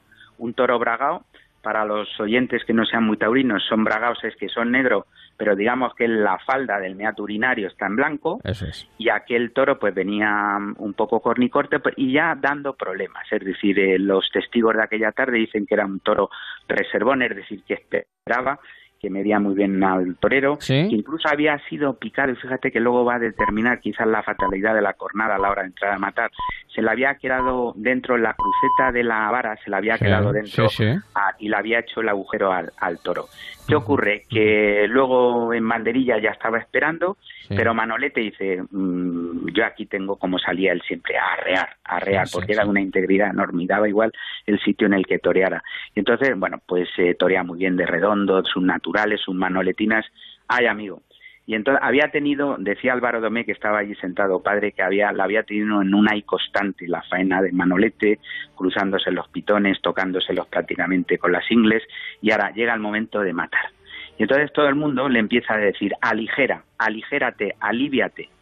Y sorprendentemente dice Luis Miguel Dominguín que fue un fallo. En vez de entrar a la suerte natural, lo hace a la suerte contraria. contraria. Quiere decir que el toro sale a los medios y en cambio el matador eh, se va para, para adentro. Entonces, ¿qué hace? Que le, prende con el pitón derecho donde le había estado ya avisando, lo gira en el aire, le produce un gran destrozo, porque tiene una eh, cornada de entrada y otra de salida, lo deja tirado, el toro no hace por él, sino que salta sobre él, se va hacia Chiqueros y ahí cae, cae fulminantemente. A él lo recogen las asistencias, hay una foto que es impresionante. Espeluznante, espeluznante. espeluznante, él se tapa, incluso podemos ver el, el agujero que le produce el gran destrozo, se lo llevan para la enfermería, la acogida parecía muy grave, pero nadie creía que podría ser fatal, se lo llevan a la enfermería y como recordamos, yo creo que la mayor parte de los oyentes, que recordamos todo como a Paquirri cuando lo cogen Pozo Blanco, cuando se lo llevan se equivocan porque creen que hay una puerta de entrada, ¿lo recuerdas? Sí, claro, Que lo llevan- eh, claro, que sí, lo sí, llevan sí, en- sí. eh, a- Y tiene que lo darse la vuelta, tiene que dar la y vuelta. le tienen que dar la vuelta, pues igual le pasa en, en Linares, pues se equivocan y le dan y dicen que se pierde unos minutos. Llega con un shock hipoglucémico importantísimo porque le había arrancado la safena y le había contusionado la femoral y entonces estaba prácticamente desangrándose. El doctor dio la suerte que estaba el doctor Garrido, Sí. que era el cirujano jefe de Córdoba, el cual pues le empieza le empieza a atender, eh, le para le para le para el shock Sí. Incluso luego se recupera, llega el propio eh, Lu- Luis Miguel Dominguín que le quiere donar sangre, lo que pasa que era incompatible porque la sangre Manolete era de tipo universal y era incompatible la de Luis Miguel, pero a mí esto me ha llamado la atención porque dice que incluso le ve tiritando y solo encima de la camilla y dice que le pone un, un capote por encima y le ayuda a quitarle la chaqueta. Luego lo vuelven a, a intervenir dentro de la enfermería, Sí. pero deciden, ya cuando se aproximaba a las 11 de la noche, deciden trasladarlo al hospital del Mar- de los Marqueses de Linares, que estaba a unos cientos de metros de la propia Plaza de Toros. sí, sí. Pero tú fíjate qué impresionante que pa- como lo tenían que sacar por la puerta grande para llevarlo, en una camilla los camilleros de la Cruz Roja lo sacan de la enfermería con mucho dolor por su parte, con una gran debilidad por la sangre que había perdido, pero lo sacan por el centro del ruedo ya de noche y por el mismo sitio donde le había pillado el toro islero. Y lo sacan por la puerta grande y se lo llevan al hospital de, de- de los marqueses de Linares. Y en ese momento... Estamos hablando ya de noche del 28 de agosto, ya casi ya madrugada del 29. Ya, ya de madrugada, estamos Eso casi es. en la medianoche, Eso ya es, de es. pasar de un día a otro. Y ya se han producido cuatro llamadas, que son las siguientes.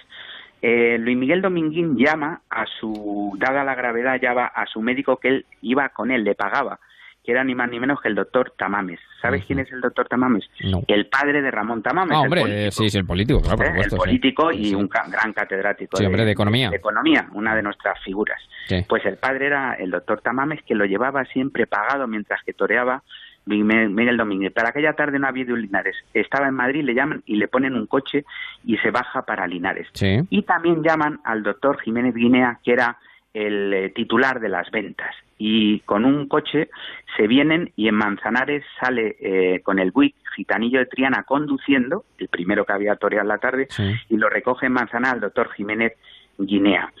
Eh, en todo esto, Manolete, la, en, la, en lo que es la, la habitación 48 del Hospital de los Marqueses de Linares, va agonizando. Encuentro, en- entra un sobrino suyo, al cual le dice él, que a mí también me ha impresionado, le dice, cuando se entere mi madre de esto, el disgusto que le voy a dar. ¿Qué- y dice, qué tonto he sido, qué tonto he sido de llegar hasta aquí. Fíjate cómo él eh, ya había tenido... Bailando, el- bailando. eh, eso, Bailando con lo que le había dicho su madre, bailando con lo que había dicho su y madre. por qué no y por qué no te retiras hijo Sí, mío sí, él sí, que ya no quería volver a torear más pero incluso afronta esta temporada del año 47 total. Que aparecen el doctor Jiménez Guinea estamos cerca de las 4 de la mañana ya de, de ese de ese 28 de, de agosto y aparecen con un plasma porque claro, se estaba desangrando. Decía Álvaro Domé que cómo sería, eh, el doctor Garrido había hecho lo que había podido y más. Pero fíjate cómo esas venas no estaban regenerando la sangre porque decía Álvaro Domé Sí. que le, le empezó a oír un ruido y era que estaba calando la sangre del colchón a una palangana debajo de la cama. Qué barbaridad. Y llegan eh, los doctores Jiménez, eh, Jiménez de Guinea y, y el doctor Tamame llegan con un plasma. Esta ha sido, dentro de la leyenda de la muerte de Manolete, algunos han querido ver aquí la causa, la puntilla a la muerte de Manolete. Y es lo siguiente, vienen con un plasma, porque entonces las transfusiones, le habían hecho ya dos, tra- eh, dos transfusiones, una de un cabo Sánchez de la Policía Armada que estaba allí y de un torero que se llamaba Parrao, la que no había podido ser de Luis Miguel Dominguín porque era incompatible, pero vamos también a cantar aquella grandeza de Luis Miguel Dominguín, que se fue a salvar a su compañero, y entonces vienen con un plasma. ¿Y cuál era este plasma? Que es el, el gran mito, la gran leyenda de esta noche. Este plasma eh, era un plasma noruego que se había aplicado eh, días antes, el 17 de agosto, creo recordar, de ese mismo año, había habido una tragedia en Cádiz, que recordarás tú, Javier, y los Sí, oyentes. hombre, la explosión, un polvorín la explosión del polvorín, ¿eh? sí, claro, sí, sí. Exactamente. que Con son muchos por- muertos, con muchos, muertos, pero más del centenar, ¿eh? Sí, sí, Entonces sí. a los heridos se las había aplicado este plasma. Entonces dicen los testigos, dicen que en el mismo momento que le meten este plasma, él empieza a decir, no veo, no veo, me duelen enormemente los riñones, no puedo, no puedo, no veo, no veo. Incluso le dice a su a su peón de confianza, a David Puchade, David, ¿dónde está el toro? Y en Ya. ese momento cierra los ojos para siempre. El doctor Tamames, en un documento televisivo, en una entrevista que le hizo aquel magnífico reportero, y hoy le hago un homenaje que fue y sigue siendo Tico Medina, Hombre. pues le dice que, que, que no, que en el momento en que le van a meter el plasma, él muere. O sea, que no se acciona aquella máquina con una manivela que los que Ya. sean duchos en el mundo de la medicina, de la historia, era como una, era un, una máquina de manivela donde le iban introduciendo el plasma al Sí, enfermo. bombeando la sangre, dice- bombeándola. Eso, bombeándola. Y dice, exactamente, bombeándola. Y dice el, el doctor Tamames en esas declaraciones que no llega a introducírsele, que en el momento que están dándole a la manivela, él muere.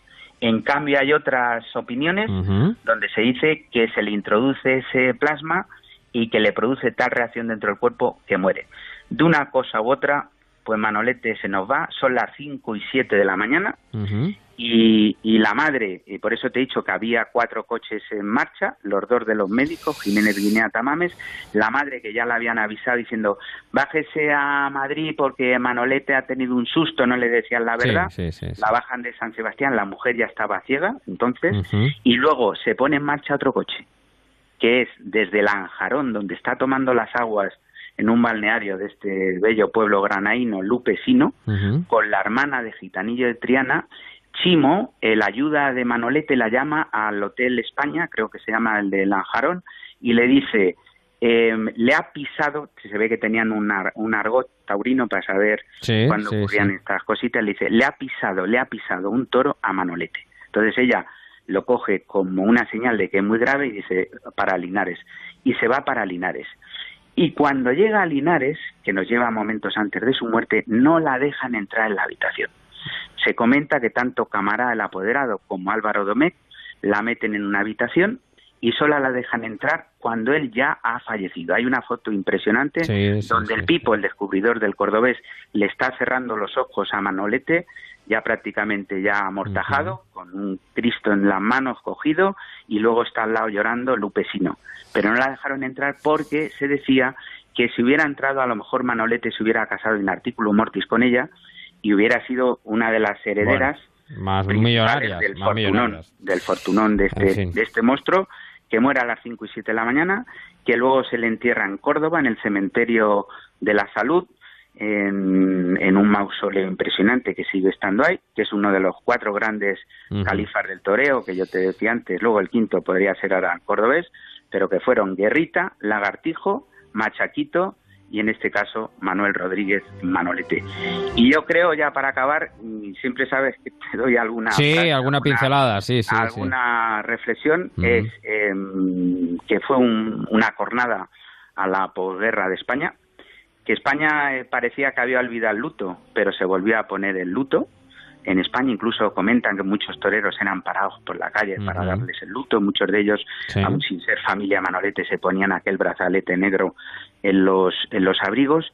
Y yo mm, diría, mm, como última frase, si te parece bien, eh, cada año, eh, al llegar esta fecha, la fecha de ayer, se reúnen en el Cementerio de la Salud, en su mausoleo, se reza una oración y siempre el más mayor de los que se reúnen dice lo siguiente, Gloria a Manolete.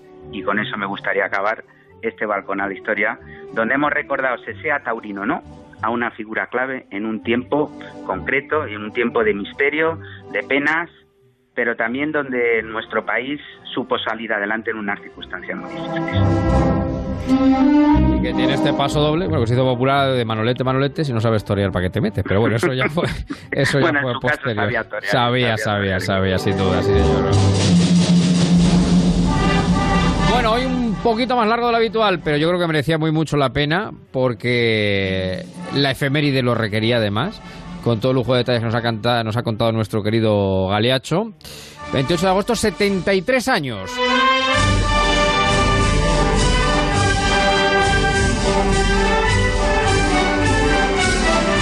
de la muerte de un mito que hemos querido recordar esta tarde en Marcha en Onda Cero. Querido maestro, un fuerte nada, abrazo. Puerta grande. Puerta Y grande. seguramente hemos hecho bailar alguno, ¿eh? Sí, sí, sí, sí. Ahí se queda. Ahí quedó, como dicen los pregoneros. Adiós, maestro. Adiós, adiós.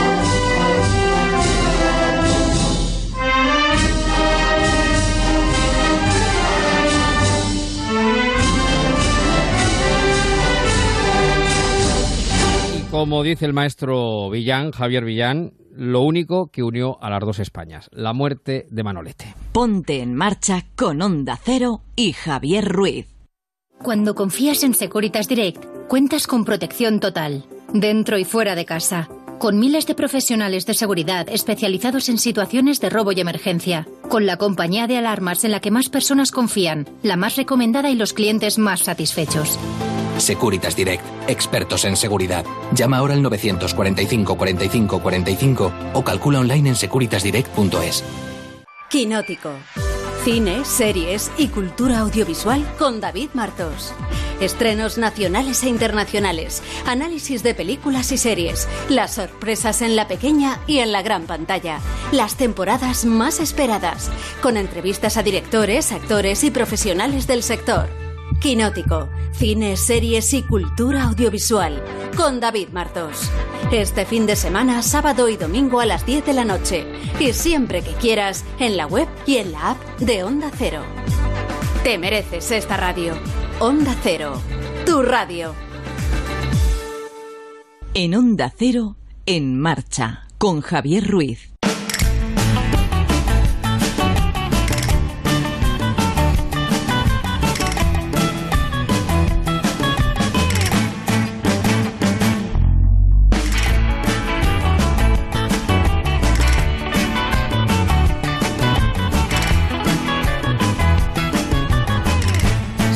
Última. Que se mueran los feos. Que se mueran los feos. ¿Pero por qué? Que no quede ninguno, ninguno, ninguno, ninguno de feo. Eso no es justo. Pues les las chicas. Ah. Y tiene mucha pizza. Nadie sabe que tienen un arte especial para las conquistas. O sea que los feos son los que se las llevan, fíjate. Yo, yo El discreto encanto de los feos. De eso vamos a hablar hoy en marcha. Que se mueran los feos. Con nuestra querida psicóloga clínica, sexóloga, Ana María Ángel Esteban. ¿Qué tal? Muy buenas tardes, Ana. ¿Cómo estás? Cualquier día estalla, cualquier día estalla el micrófono. No.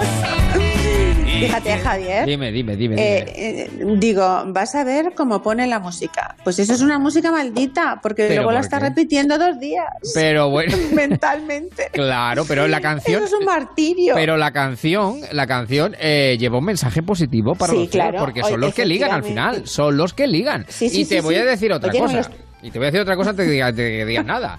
Que esto del coronavirus, de lo único poco bueno que ha traído, es la revolución de la mascarilla. Nos hemos igualado todos, guapos y feos, y ya da igual, como seas. Ya da lo mismo. O sea, además, como no te puedes acercar, pues, pues ligas como se ligaban el 19 por Pero y correspondencia. no solo. Sí, pero que no solo la mascarilla, porque ahora la forma de ligar de cualquiera de los feos y de los menos feos también es a través de las redes. Con lo cual, Claro. primero enganchas, eh, hipnotizas, eh, te ligas a la otra persona ya por, por otros medios que no es el aspecto físico. Eso es. Con lo cual, fíjate qué bien ha venido esto en este tema para que los feos Solo eh, en este un poco tema, más ¿eh? relajados. Solo en este Fíjate, tema. Solo en este tema. Eso sí, solo en este tema, por supuesto, claro que es por supuestísimo. Mira, la otra vez que hablamos un poco de forma distinta de los feos, Mm. eh, mm, claro, mm, con lo de la canción y tal, yo decía, ay, pobre feo, pero digo, vamos a ver, pobre feo, ¿por qué? Si es que los feos no es una desgracia. Lo de los feos, no, ser feo no te impide, eh, no, no te hace jugarte la vida, no te pone en peligro la vida. O sea, ser feo no te incapacita para tener una inteligencia de la leche, eh, para ser súper amable. Entonces, ser feo es un aspecto físico y ser feo subjetivamente, porque hay para ser feo, feo, feo, que es ser feo. Por lo cual, vamos a dejarnos ya de, de los que son feos que tengan tantos problemas con ser feos o sentirse feos. Es verdad, porque, eh, en fin, el, el- el aspecto físico puede ser a lo mejor relevante en un primer momento para, bueno, lo que es la entrada de los ojos, eh, pero luego, eh, si hablamos ya... eh, primero que para, para lo que se llama ligar o se entiende ligar, el aspecto físico es importante, pero no decisivo. Es decir, porque yo creo que todos sabemos Mira, que, que se tienen otras Javier. armas, otras armas, cada uno tiene sus armas. Claro, ¿no? Dime, dime. Pero es que si, si vamos antes, vamos antes de esas armas, dices, vale, lo primero que vemos es un aspecto físico. Pero es que ese aspecto físico eh, de una persona que se siente fea o que desde fuera dice, bueno, pues no es guapo, eh, mm, va a estar influido también eh, la actitud que tenga eh, o, o la percepción que tengamos nosotros de esa persona, entre comillas, fea, va a depender muchísimo de su autoestima. Sin duda. sin Entonces, duda, sin duda. puede ser, podemos ver a un chico con un físico no muy agraciado, que él se llamaría feo, y además con una actitud de amargado, Sí, sí, sí. y a otro chico con el mismo físico de no agraciado, pero sí que está predispuesto a gustar, con una autoconfianza. Con lo cual, eso empeora el aspecto físico del que se siente feo si está con una actitud de amargado. Y el que tiene eh, la predisposición a gustar, pues incluso mejora el aspecto físico. Claro, claro. Y ahí sabe lo que empieza ya el mecanismo de la atracción. Porque fíjate, sí que podemos eh, mirar, nos atrae mirar muchísimo o nos atrae mirar a una persona guapa. Sí. Vale, eso es igual que una, una cosa bonita.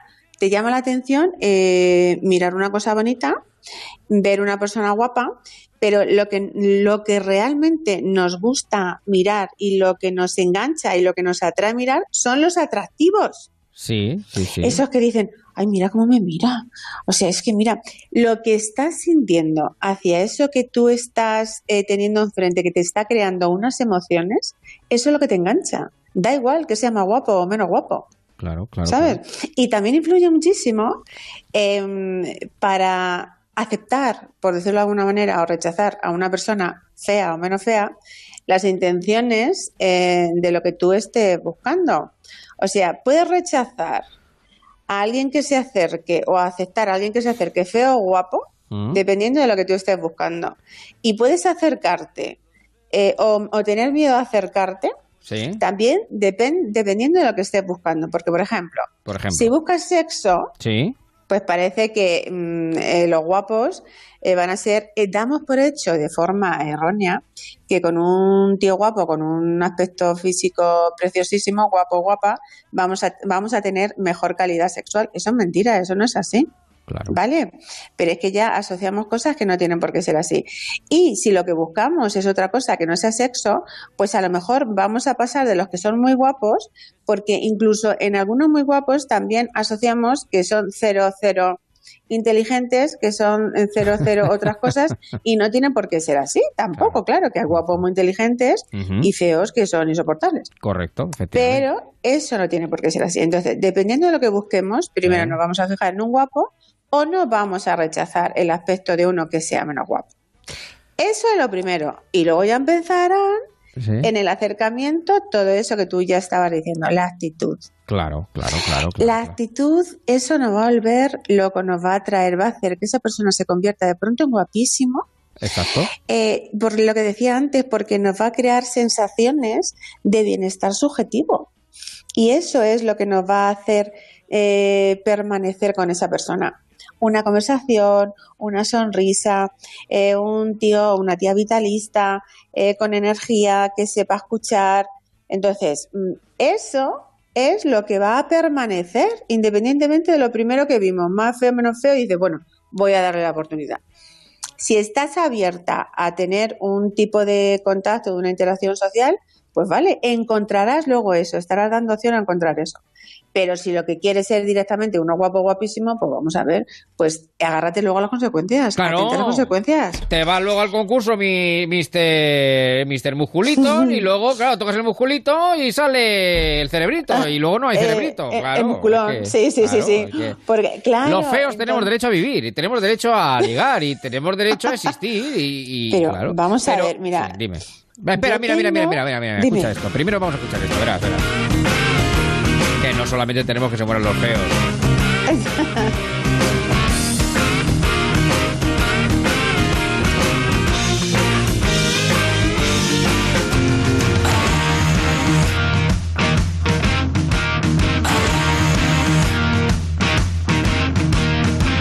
No vine aquí para hacer amigos, pero sabes que siempre puedes contar conmigo. Dicen de mí que soy un tanto animal,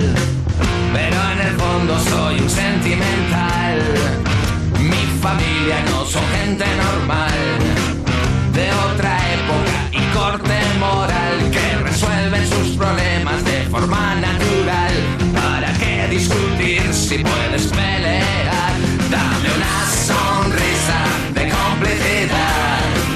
Toda tu vida se detendrá. Nada será lo mismo, nada será igual.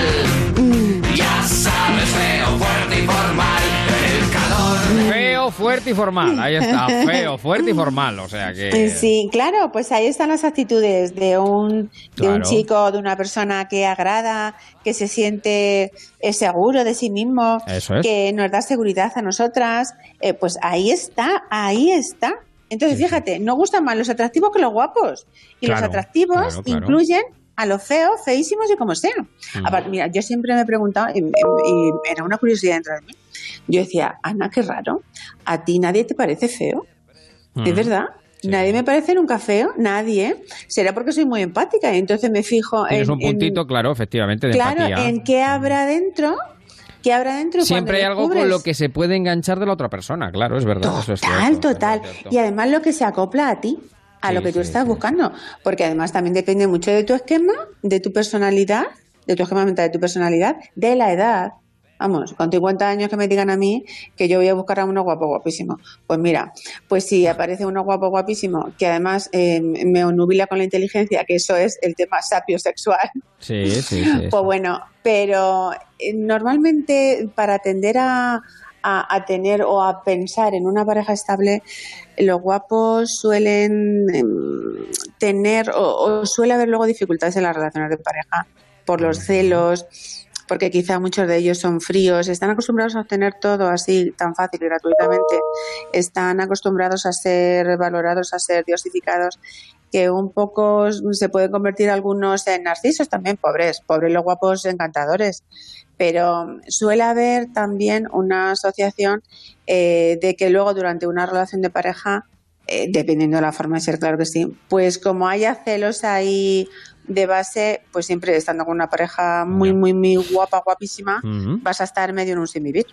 Te voy a decir una cosa, lo que yo pienso y considero, ¿eh? siempre según mi humilde punto de vista, y es Diga. que la, la fealdad eh, yo la consideraría más una, una categoría moral eh, Claro. que otra cosa. Es decir, toda estética eh, yo creo que va sujeta a una ética y para mí, es decir, eh, es mucho peor. O sea, yo asocio la belleza y la fealdad en todo caso a la inteligencia o sabiduría, A- más bien sabiduría, exacto, y a la maldad, por ejemplo, es decir, una la, la bondad eh, yo la identificaría con la belleza y la maldad la identificaría con la fealdad. Y creo que además es así, ¿eh? Eh, eh, es así por, por todo lo que tú has explicado muy bien, por otra parte. Mira, es decir, porque, claro, lo que te, por lo que te decía antes, Javier, la sensación de bienestar subjetiva con Claro, una persona claro, mala, claro, te- esa desaparece, te sientes totalmente incómoda, ya puede ser guapísimo Correcto, correcto, correcto. Entonces, estamos hablando de lo mismo, sí, al final es así. Como tú te sientas con esa persona en mayúsculas, Eso es. da igual el aspecto físico que tenga, ya está.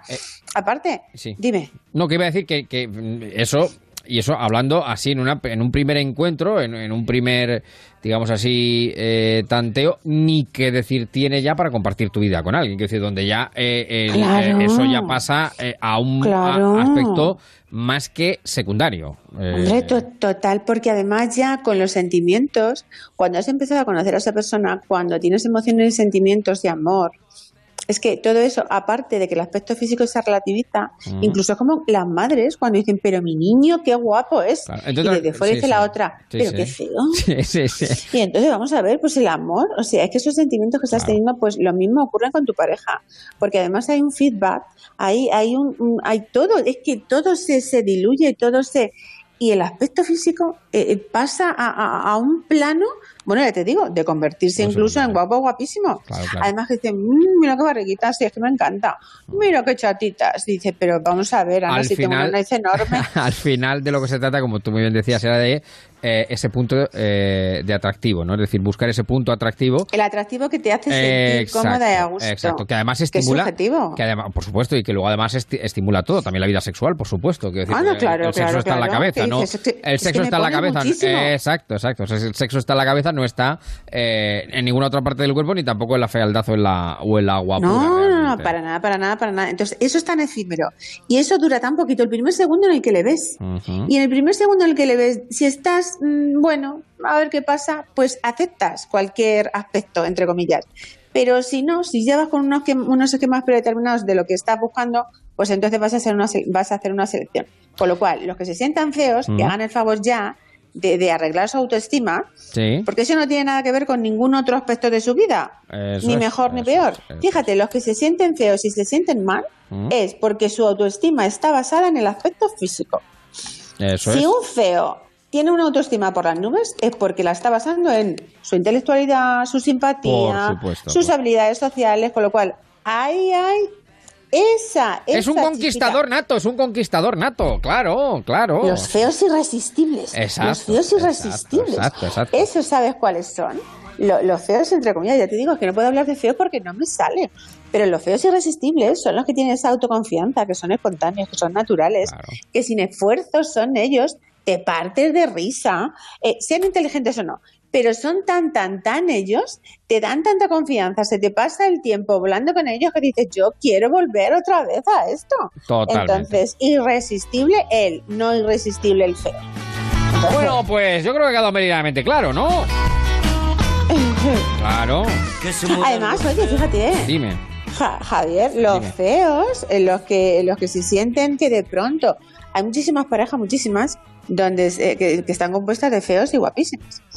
Eh, ¿Pero por qué? Porque nosotras queremos sentirnos, valoramos otras cosas, no el aspecto físico, valoramos el sentirnos queridas, es el, el sentirnos admiradas, el sentirnos especiales. Entonces, eh, si en la persona del, del que no es muy guapo está todo eso que nosotras necesitamos y que nos da, eh, es nuestro ídolo. Claro. Y además, el que es menos feo dice, ostras, tengo la suerte de estar con una tía tan guapa y se divide todavía más. Ay, ay, Incluso en su personalidad, como suelen tener esa, sienten esa dificultad algunos de ellos, incluso se esfuerzan y se empeñan más en cuidarnos, en agradarnos. O sea, son geniales, magníficos, maravillosos. Pues sí, señor, efectivamente, lo son, lo son, lo son. 615 Sí. 22, 615 22 46 80. Ana María Ángel Esteban, psicóloga, clínica, sexóloga. Querida mía, un beso muy grande de un feo que te quiere, que te adora. Pues Aquí yo, estamos, claro. yo, eh, bueno, pero es que este feo que dice que me quiere es la, la, la releche. Nos ha subido yo la moral, nos ha subido la moral a los feos. Yo mando, mando un besazo enorme, sobre todo a los que se sientan feos, no a los que lo son. Bueno, A pues los que se sientan feos. cuídate mucho, Ana. Un besazo. Un besazo. Chao, adiós, Adiós, adiós, adiós, adiós, adiós. Que se muera.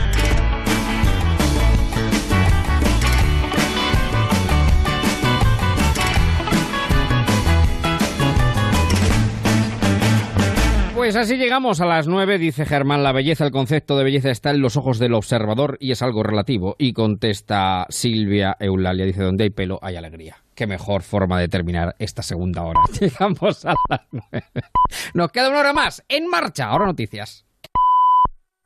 Son las 9, son las 8 en Canarias.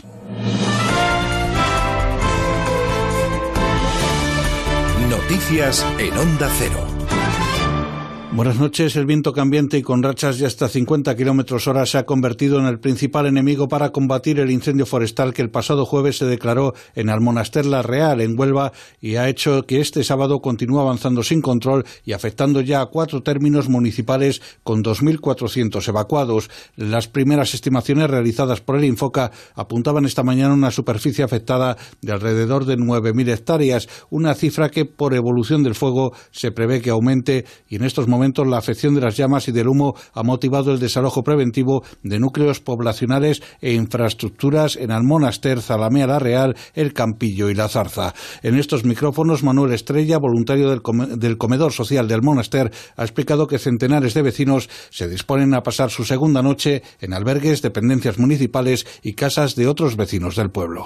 Y gracias a todos los voluntarios que se han ofrecido desde pueblos de toda la provincia para traer comida, mantas, refrescos, bebidas para todos. Ya estamos preparando caldo, croquetas, tortillas de patata para darle cena esta noche, porque esta noche seguramente se tendrán que quedar aquí otra vez. Sí, además tenemos amigos de las jardas que han sido desalojadas y sobre todo de, de Cueva de la Mora hay gente que no sabe si su casa se ha ido a arder con el primer fuego o si se ha salvado por los pelos, no sabemos nada de eso todavía. Los cinco senadores del grupo parlamentario de Junts per Cat en el Senado se han dado de baja como asociados del PDCAT ante la deriva que está tomando el partido que no respeta los acuerdos tomados, dicen, en la última Asamblea Nacional. Los senadores han anunciado su decisión en una declaración conjunta difundida a través de Twitter en la que han calificado de intolerable la decisión del PDCAT de demandar a Junts per Cat por el uso de las siglas de Junts. También anuncian que seguirán trabajando al lado del expresidente Carles Puigdemont. Ciudadanos apoyará investigar la creación de una comisión de investigación sobre Unidas Podemos, ya que considera que la imputación penal del Partido Morado es muy grave. El portavoz adjunto de Ciudadanos en el Congreso, Edmundo Val, ha criticado que los de Pablo Iglesias hayan iniciado una campaña contra la monarquía para tapar sus propios problemas. Apoyaremos la comisión de investigación, ya la hemos pedido, además, pedimos en la Diputación eh, Permanente y lo que le pedimos al Partido Socialista es que apoye esta comisión de investigación, porque en un Estado democrático la transparencia es una regla de oro, es algo que necesariamente hay que cumplir. Los ciudadanos tienen derecho a saber eh, este tipo de cosas. Esto es la esencia del Estado democrático. Israel ha alabado la derogación de la ley de boicot al país por parte de Emiratos Árabes Unidos, una decisión histórica que fortalecerá la normalización de relaciones entre ambos estados y la estabilidad de la región. El gobierno israelí ha señalado que la revocación de esta norma es un paso importante hacia la paz que brindará logros económicos y comerciales relevantes para ambos países. Corresponsal de Onda Cero en Israel, Hanna Beris. Dos días antes de la llegada de una primera delegación importante de Israel a los Emiratos Árabes Unidos en el marco de la normalización de relaciones y de cara a la firma de un acuerdo de paz entre las partes, el jefe de Estado emiratí, Khalifa Ben Zayed, canceló formal y oficialmente el boicot económico a Israel. En la práctica, las relaciones entre ambos países se daban en el terreno desde hace ya años y el boicot de hecho no existía, pero la formalización de la decisión al respecto tiene una importancia que va más allá de lo simbólico. Comienza pues una nueva era con el acuerdo de paz entre Israel y los Emiratos Árabes Unidos, que en Israel esperan ansiosamente sea la primera pieza en un dominó que pueda seguir avanzando. Y la Guardia Civil investiga el hallazgo de dos cadáveres aún no identificados en una vivienda de Adeje, al sur de Tenerife. Según informa el periódico tinerfeño Diario de Avisos, los cuerpos corresponderían a un hombre y una mujer de 46 años que ayer llegaron a una vivienda vacacional situada en el barrio de la Concepción de Tijoco Alto, en el citado municipio tinerfeño, y en cuyo interior habrían sido localizados. Última hora de la información deportiva con Alaitz Larrea. Leo Messi ha comunicado ya al Barcelona que no acudirá mañana a realizarse las pruebas PCR. El argentino sigue pensando que su contrato ha expirado, por lo que no iniciará la pretemporada con el Fútbol Club Barcelona y está decidido a abandonar el club. Y hay movimiento en el mercado de fichajes. El Sevilla anuncia la llegada de Óscar Rodríguez desde el Real Madrid por cinco temporadas. En lo deportivo, el Arsenal vence al Liverpool y es campeón de la Community Shield. Los de Arteta ganaron en la tanda de penaltis y es el segundo título que consiguen desde la llegada del técnico vasco. Además, inicio accidentado el Tour de Francia, el noruego Alexander Kristoff es el primer líder de la ronda gala tras vencer en una etapa marcada por la lluvia y las caídas. El ciclista español Rafa Val se encuentra hospitalizado después de sufrir una caída a falta de 3 kilómetros para la llegada y podría ser una rotura de clavícula. Y en juego, la final del Masters de Cincinnati, partido igualado entre Djokovic y Raonic, un set para cada uno y en el tercero Djokovic va ganando por cuatro juegos a tres. Más noticias dentro de una hora y en ondacero.es. Los casos más apasionantes y misteriosos. Enigmas de la historia. Sucesos inexplicables. Espionaje y tramas ocultas. Los fines de semana. Historia y misterio en La Rosa de los Vientos. Luces eh, que persiguen personas, que persiguen coches. eh, Luces eh, misteriosas que, en vez de iluminar, lo que hacen es asustar. Y los contamos aquí en el Círculo Secreto. que solamente haya una carretera considerada oficialmente la carretera de los extraterrestres. Y atención que hoy tenemos una figura mítica del mundo del misterio, un personaje único, fascinante, polémico, el más importante en el siglo XX, nada más y nada menos que Eric von Daniken. La Rosa de los Vientos. En verano, sábados a las 12 de la noche y domingos a las 12 y media. Con Bruno Cardeñosa. Te mereces esta radio. Onda Cero.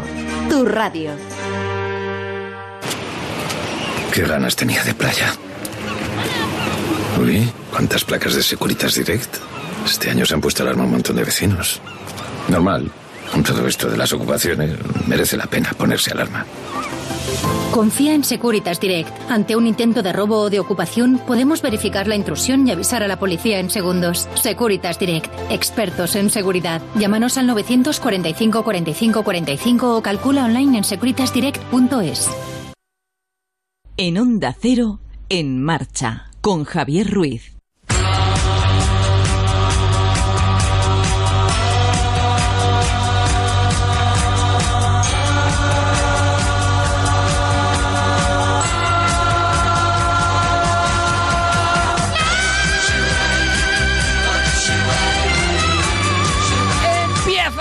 Sigue la fiesta de la radio.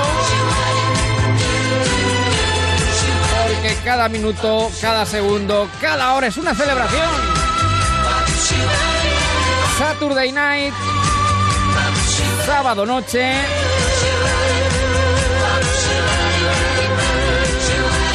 Voy a ir saludando ya a mi querida Eva María de Jesús Martínez Barbanunza Pascal de todas las fotografías, porque todas las ha subido al Facebook esta tarde. ¿Qué tal, Eva? Buenas tardes, buenas noches ya. Buenas noches, ¿qué tal? ¿Cómo, cómo estás, Javier? Estupendamente aquí Muy bien, con ya te veo. este tema que está sonando ahora en Europa FM, que es lo último, lo último, lo último. Oye, un día, un día me vas a dejar, me vas a dejar, Javi, que te grabe cómo lo vives y que luego quizá lo comparta. Como hoy he estado ¿no? subiendo las fotografías que nos han enviado nuestros compañeros. Eh, Bueno. Manuel Aguilar también, eh, fotografías que nos ha enviado Paloma Gallego y que subiremos eh, también en unos momentos a Facebook. Un día, un día de verdad que te voy a subir cómo, voy a subir un vídeo de cómo bailas y cómo lo vives aquí en el Qué va, estudio, porque es maravilloso. Hay que bailar un poquito, ¿eh? Ah, bueno, lo justo y necesario, lo justo y necesario. Luego es verdad que cuando estamos hablando de Manoleto nos hemos puesto de luto riguroso, las cosas como son. o sea, que- Pero ahora ya, bueno, vamos avanzando, vamos subiendo un peldaño más. Y nos honramos. Es como diría, como diría, como diría el rey emérito, porque sigue siendo rey emérito, es un orgullo, satisfacción. Saludar a Marquitos Galván, nuestro gallo. ¿Qué tal, Hola. Marcos? Muy buenas Hola, noches, muy buenas noches. Pues me gusta la fiesta tanto como a ti, Javier, así que si Claro. quieres que mande ahora alguna imagen de cómo estoy preparando ya la barbacoa, porque toca esta noche barbacoa, ¿no? Claro, claro, claro, claro. Estaba yo ya echando las pastillitas para prender el carbón. Creo que Eva estaba con la sangría ya también empleada. Sí, sí, sí, sí, sí. y, sí. y bueno, pues le pondremos un poquito de sandía, música también a la fiesta. Claro, claro, claro, claro, sin duda. Eh, hay que decir que, eh, bueno, es que el equipo que tiene Marcos en su casa eh, es, bueno, eh, deja, deja atrás a cualquier emisora eh, directamente, lo que tienes tú ahí montado eh, en casa, el pedazo de Sí. estudio. Bueno, ya sabéis que yo, el meterme en el mundo de los medios de comunicación fue aparte de por la vocación de contar, de expresar, de dar noticias, sobre todo por el cacharreo. Yo siempre he dicho que a mí me ha encantado la electrónica, las telecomunicaciones y me encanta estar rodeado de cables y de focos y de ordenadores y verdaderamente, bueno, pues aquí tenemos montado el estudio en, en casa y con el patio al lado también con la barbacoa, ¿eh? que también os puedo dar documento Exacto. gráfico de la barbacoa Eso. que tenemos Lo aquí. tienes todo a mano, ¿eh, Marquitos? Claro, Lo tienes claro. todo a mano. Es una maravilla. Sí, sí, sí, sí, no es verdad. Luego sí podemos compartir con la audiencia, pero voy a mandar un Mm. vídeo para que veáis cómo en poquitos metros se concentra toda mi vida veraniega. Claro, tampoco están las cosas para salir mucho a la calle y sobre todo cuando hacemos reuniones, Mm. Claro. ya sabéis, cuidando No, la no, distancia no. social de seguridad y círculos de los más íntimos, o sea, de Por la eso- gente con la que por- siempre uno está. Claro, claro, por eso, por eso, por eso, el, el, el el Politburó, el Consejo de Redacción de este programa, reunidos sesudamente durante pues eh, tres días y medio, eh, hemos decidido que, ¿qué se hace un sábado por la tarde, noche, ya a las 9 y 10? Las 8 y 10 en Canarias, bueno, aparte de casarse, que luego mañana hablaremos con, con mi querida, nuestra querida Alicia Eras de bodas, bautizos y comuniones, pero de oficio de verdad, eh, mm, ¿qué se puede hacer un sábado por la noche a esta hora? Pues naturalmente, todavía estamos en verano. Es verdad que lo vamos a hacer de manera virtual y probablemente, pues eso, pues tres, cuatro, no en reuniones grandes, sino separadas, pero también se puede hacer eh, vía streaming, eh, por ejemplo. Pues una barbacoa. Sí, señor, sí, señor. La barbacoa del marcha. Nunca pasó de moda. George Dan sigue ahí siendo el rey Ay, de los mía. veranos, al menos de los que tenemos ya unos añitos. Este domingo con todos los amigos nos vamos para el campo a comer la barbacoa y nos reunimos con un montón de gente, hacemos nuestro ¿Quién dijo, quién dijo que esto del aislamiento iba a acabar con, con el baile? Bueno, pues bailamos cada uno en su círculo reducido, como dice Marcos. Y De vamos momento, preparando. para las congas. Las congas hay que dejarlas un tiempo. No, las congas, no las congas. ¡Ahí vamos! La Porque la pregunta que ahora yo os hago a los dos, tanto a Marcos como a Eva, como a Eva y a Marcos, ¿cuáles son, desde vuestro punto de vista, los ingredientes que debe tener toda buena barbacoa? O sea, vosotros poneros que vamos a hacer la barbacoa, que está aquí ya el carbón, que está el, eh, todo Hombre, yo digo, preparado. lo primero, antes de entrar en la materia más eh, contundente, en la carnecita o el pescadito, la sardinita que vamos a hacer en el espeto, eh, lo que corresponda, lo mejor es refrescarse un poquito con una ensaladita, una pipirrana. Que sabéis, Ah, la sí, es un plato típico en según qué latitudes eh, manchegas. Y bueno, básicamente es tomatito con un poquito de cebolla, con un poquito de atún, eh, todo La fresquito. ensalada Esto de podría hablar limón mucho que el otro el día Tito. nos contaba Víctor. Sí, sí, la ensalada de limón el limón. La ensalada de limón es un plato es, muy sí, sí, recurrente, sí. muy refrescante, que además se Sí, acompaña sí, de sí. hielo. Hay que echarle mucho hielo para que esté fresquito. Y siempre, pues es lo mejor para empezar así a digerir. eh, hombre, había bajado un poquito la temperatura, pero en días de calor siempre se agradece un plato eh, que alivie eh, la contundencia de lo que viene después, de la mariscada de gorrino. Yo estoy, yo estoy de acuerdo con, contigo, Marcos. Yo a mí me encantan las ensaladas, me vuelven loca. Eh, Tengo que decir que es uno de mis platos favoritos de ensalada de todo tipo y condición, ¿eh? Pero es verdad que muchas personas de repente van a una barbacoa y lo primero que le ponen es una ensalada y no sé yo, ¿eh? No sé yo. Yo aparte Bueno, de la es ensalada, que- bueno, eh, para desengrasar está muy bien. A mí me encanta la ensalada. Digo, algunas personas, ¿eh? No sé tú, por ejemplo, Javier, si vas a una barbacoa y ves una ensaladita, una lechuguita con tu tomatito y de repente ves unas buenas chuletitas y una pancetita que a mí me encanta, ¿para dónde tiras? Porque Pues- he estado en barbacoas o en eventos así de este tipo contigo y te Bueno. puedo decir a dónde tiras. Eh, yo no hay barbacoa sin chuletita, como dices tú, no hay barbacoa sin panceta, no hay barbacoa sin chorizo, no hay barbacoa sin morcilla, todo estupendo y maravilloso para el colesterol porque todo lo dispara. No, Hasta, todo con medida, Claro, ¿eh? efectivamente. No, no, por supuesto con medida. Luego uno se hace el valle y ya está. Efectivamente, efectivamente. Uno se, uno se anda 5 o 6 kilómetros y, y lo, lo baja tranquilamente. Pero la cuestión es que eh, con Marcos, sigue por ahí Marcos, ¿está ahí? Sí, sí, sí, Eh, aquí ah, estamos, vale. poniendo la No, Venga. Claro, claro. Lo que, enseguida. eso es, lo que queríamos decir es que, bueno, vamos a hacer esta barbacoa virtual porque seguro que ustedes están ya preparando la cena y le he dicho a Marcos, que Marcos ya saben que es DJ, eh, el gallo, eh, digo, Marcos, ¿tú qué música pondrías para una barbacoa? Claro, Por supuesto, eh, música yo- robera, vamos a ver, mira, eh, todos eh, sacamos siempre eh, la vena cool de decir, no, yo es que soy muy indie, yo soy muy pop, muy tecno, me gusta lo electrónico. Pero si te juntas de fiesta con los amigos, vamos a buscar la música, si no la más sortera, la más romera, ¿ves? Mira, Siéntate a mi vera. ¡Anda! Coge la guitarra, compadre. Ya estamos todos. Que la noche es larga. Venga, por fandangos. Vamos a cantar por Huerva para animarla. Para animarla. Siéntate a mi vera. ¡Anda! Coge la guitarra, compadre. Animas. ah, claro, ahí ya te El gran animas. rey de las romerías de, de todo este país, ¿eh? El Paco- grandísimo Paco Candela. Paco Candela. Paco Eso. Candela. Digo que esto ya ya te levantas por el choricito. Ya sí, ya. ya sí vas a por el choricito. Y nos quitamos los prejuicios y nos ponemos así canasteros y venga, venga. Se levanta todo el mundo a bailar. Rezo, plegaria y poesía. Ya saben que es una barbacoa virtual, la que estamos haciendo aquí en marcha esta noche.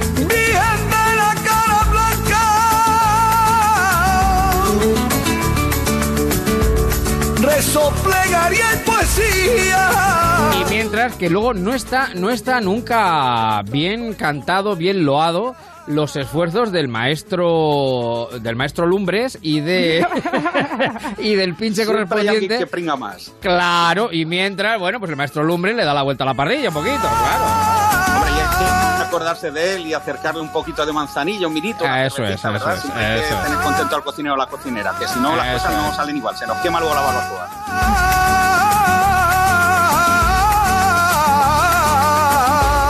Anda. Siéntate a mi vera. Estamos, 9 y cuarto, 8 y cuarto en Canarias. Este sábado 29 de agosto estamos en marcha en Onda Cero. Barbacoa, barbacoavirtual.com. Para animarla, para animarla, lo dice Claro, la claro. canción. Barbacoa virtual eh, 4G con chuletas 5G.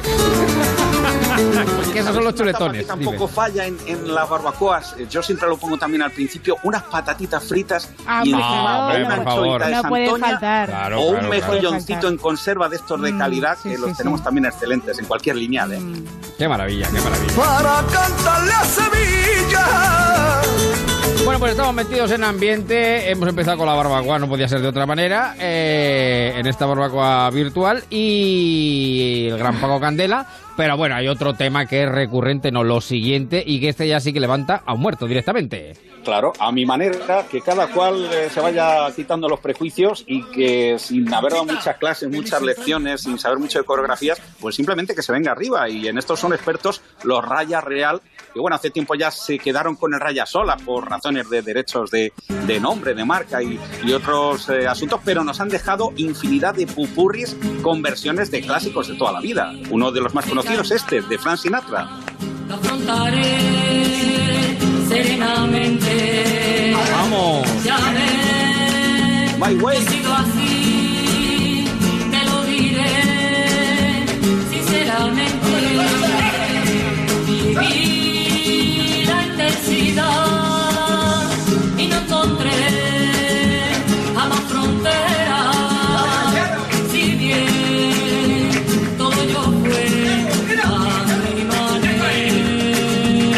Todo el mundo para arriba, vamos, vamos, vamos. Que nadie se quede sentado.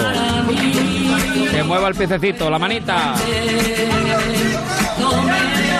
Estamos en marcha en Onda Cero. Al mal tiempo, siempre buena cara. Siempre, siempre.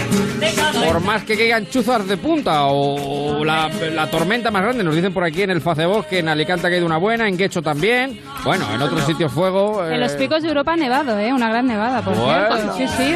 sí, Esto sí. es Así España, esto es España. más fresquito por el centro y por el sur. estamos La España plural, 21 la España plural. Esto es. esto es. ¡Vamos, venga!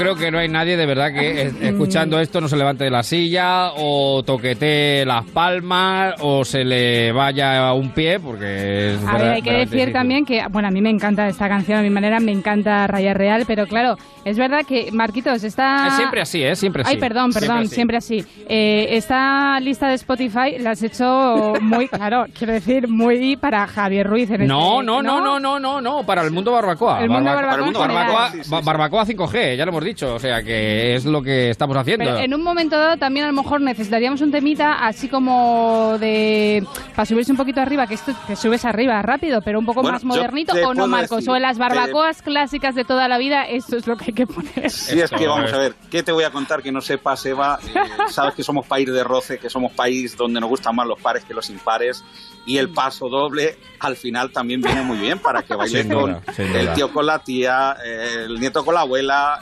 Eh, Eso es, eso Sí, es, es eso es, no eso puede es. faltar. Yo en una España. barbacoa también podría, tendría que poner siempre a Rafaela Carrá, ¿eh? También, me encanta, también, me encanta también, Rafaela también, Carrá, también. sí. Pero eh, bueno, antaño. eso ya más bien a los postres, eso ya más bien a, la- a- a los postres. Pero bueno, a mí me gustaría que en esta barbacoa virtual, pues eso, pues alguno que esté escuchando, la radio, pues mira, me voy a hacer una barbacoa de verdad. Y, y para coronar, el gallo nos trae, bueno, pues al que nunca muere, evidentemente. Manolo Escobar, Manolo de España.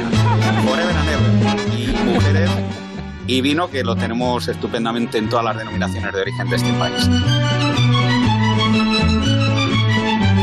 Este es el tema que más le gusta a Paco Reyes, que le mando un saludo, Radio Estadio, que hoy descansa, pero ya les tocará, ya les tocará, ya les tocará. Una guitarra y un cariño de mujer, nos encontramos como un soberano y regalamos simpatía y querer, porque en España lo que sobra es la hidalguía y nos sentimos tan Bueno, y para esta hora ya han caído las sardinas, han caído las chuletas, han caído la- los chorizos, la morcilla, la panceta, ha caído toda la barbacoa, vamos. Porque Claro, tenemos la de primera hora, ¿eh? que luego terminaríamos ya altas horas con la- los refrescos con misterio y también con Remember y otros estilos. Cuidado, cuidado, cuidado. y mujeres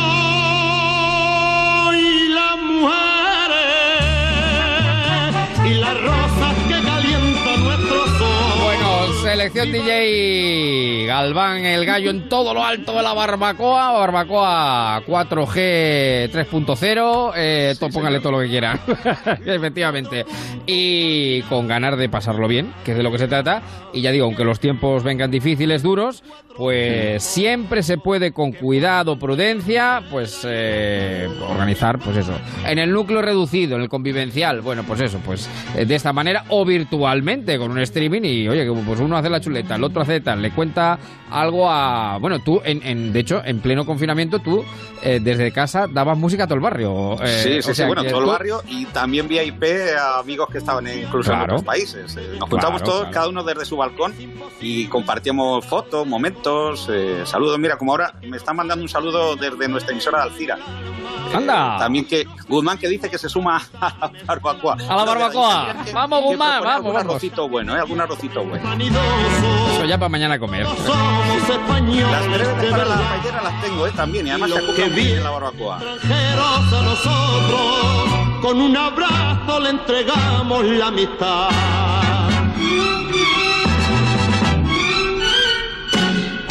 Viva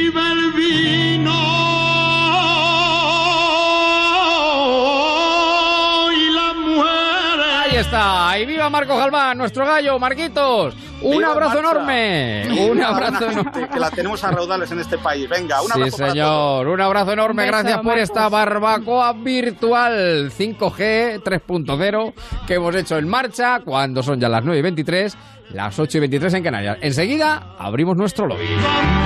los cuatro juntos que forman nuestra bandera y el escudo de mi España. En marcha. Javier Ruiz. Onda Cero, Madrid. Te dejo que tengo que ir a 10 sitios a buscar todo lo de la vuelta al cole de los niños. Pues si quieres ahorrar, solo tienes que ir a uno. ¿A dónde? Al hipermercado El Eclair, donde siempre ahorras.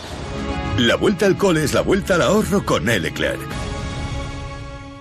Siente una seguridad total en tu hogar. Ven a Muebles Adama y descubre los tejidos AquaClean. Con la tecnología AquaClean Safe Front, que protege contra virus y bacterias, reduciendo eficazmente su actividad y limitando su penetración en el tejido. Además, posee dos certificaciones ISO. Disfruta del relax de tu sofá con la seguridad de los tejidos AquaClean. Limpio por fuera, limpio por dentro. Disponibles en mueblesadama.com y en General Ricardo 190. ¿Harto de tu salón, de tu habitación, de la sala de estar? Dale un aire nuevo a tu hogar y disfruta del remate final de rebajas de Muebles Adama. Con la calidad de siempre, transporte y montaje gratuitos y la mejor financiación. Entra en mueblesadama.com o ven a la calle General Ricardo 190 y no te pierdas sus ofertas increíbles. En la ganadería Organic producimos la mejor carne del mundo. Hacemos cría ecológica de las razas Angus y Wayu, 100% sostenible. Nuestra carne es deliciosa y saludable, extremadamente tierna y jugosa. Va del campo a tu casa, sin intermediarios, a un precio justo. Si pruebas Organic, solo comerás Organic. Nosotros te la llevamos gratis a tu casa. Haz tu pedido en el 910-2010, 910-2010 o carneorganic.com. Organic, la mejor carne del mundo. Cada tarde a las 8 salimos a la calle para contarte la situación de primera mano. Y Laura Pons, ¿qué está pasando? Uy, cuidado que cargan. Vamos, mientras Laura- hemos gritado que éramos periodistas, llevamos chalecos de prensa. Sometemos a análisis y debate los temas que más te afectan en tu día a día. Los ERTES. La idea inicial era y sigue siendo salvar el mayor número de trabajos y familias. Los datos que se siguen apuntando de caída del Producto Interior Bruto son... Y dejo en el aire una duda. Nivel de formación, nivel de competencia. ¿A dónde debe llevarnos la educación? La brújula, las noticias del día, todos los datos, la tertulia con voces expertas y el tono cercano y directo de Juan Ramón Lucas. Lo mejor de este tiempo en la radio es que son los oyentes que nos están dando la calidad en el producto que emitimos. Estamos consiguiendo que hagáis la radio vuestra. De lunes a viernes a las 8 de la tarde, La Brújula, el informativo nocturno de Juan Ramón Lucas. Te mereces esta radio. Onda Cero, tu radio. 98.0 Madrid.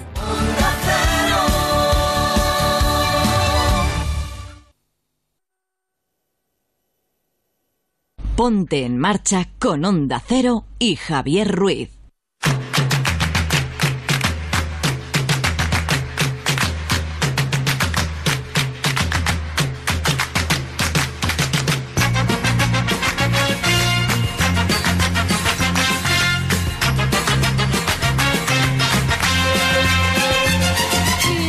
26, las 9, las 8 en Canarias.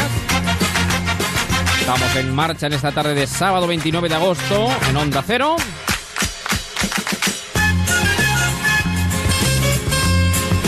Con nuestra querida Eva, que sigue aquí con nosotros al pie del cañón, con don Sebastián Marín. Señor Marín, buenas noches. ¿Qué tal? Estamos, muy buenas noches. Os tengo que decir que me habéis eh, que, que me he puesto en pie con el A tu manera, que es una versión que me vuelve. Usted lo sabe, Ruiz. no- uno no lo puede evitar. Pero Lo sé, lo puesto, me, se, se me ha abierto un apetito con esto de la barbacoa. Un boquete, un boquete en el estómago. oh. Esta Bueno, es mala hora, que ¿eh? Ya, deciros- mala hora es buena hora, pero para cenar, claro, ya está ahí un poquito... Sí, sí. No, no, estamos a tiempo. Estamos a- Tengo que deciros que voy a tomar una, una pizza a la piedra. Eh, Ah, muy bien. Bueno, tampoco está mal, tam- tampoco está mal, tampoco está mal, tampoco está no, mal, No, no, paso. no, no es barbacoa, pero que la hacen, bueno, eh, no, no me importa, yo creo que lo podemos decir, ¿no? Sí, en, sí, claro, En sí. el restaurante en el horno de Constanza, usted lo conoce, Ruiz, que las hacen deliciosamente en, en- en las lagunas de Ruidera. Sí, señor, sí, señor. Sí, un saludo a Constanza y a todo, a todo el, el restaurante y a, y a todos los amigos de Ruidera. Que un además tengo que para- decir que, que guardan las medidas de verdad de manera escrupulosa en los sitios que vas tranquilo porque, bueno, a- por lo menos eh, eh, interés se pone y, y se cumple.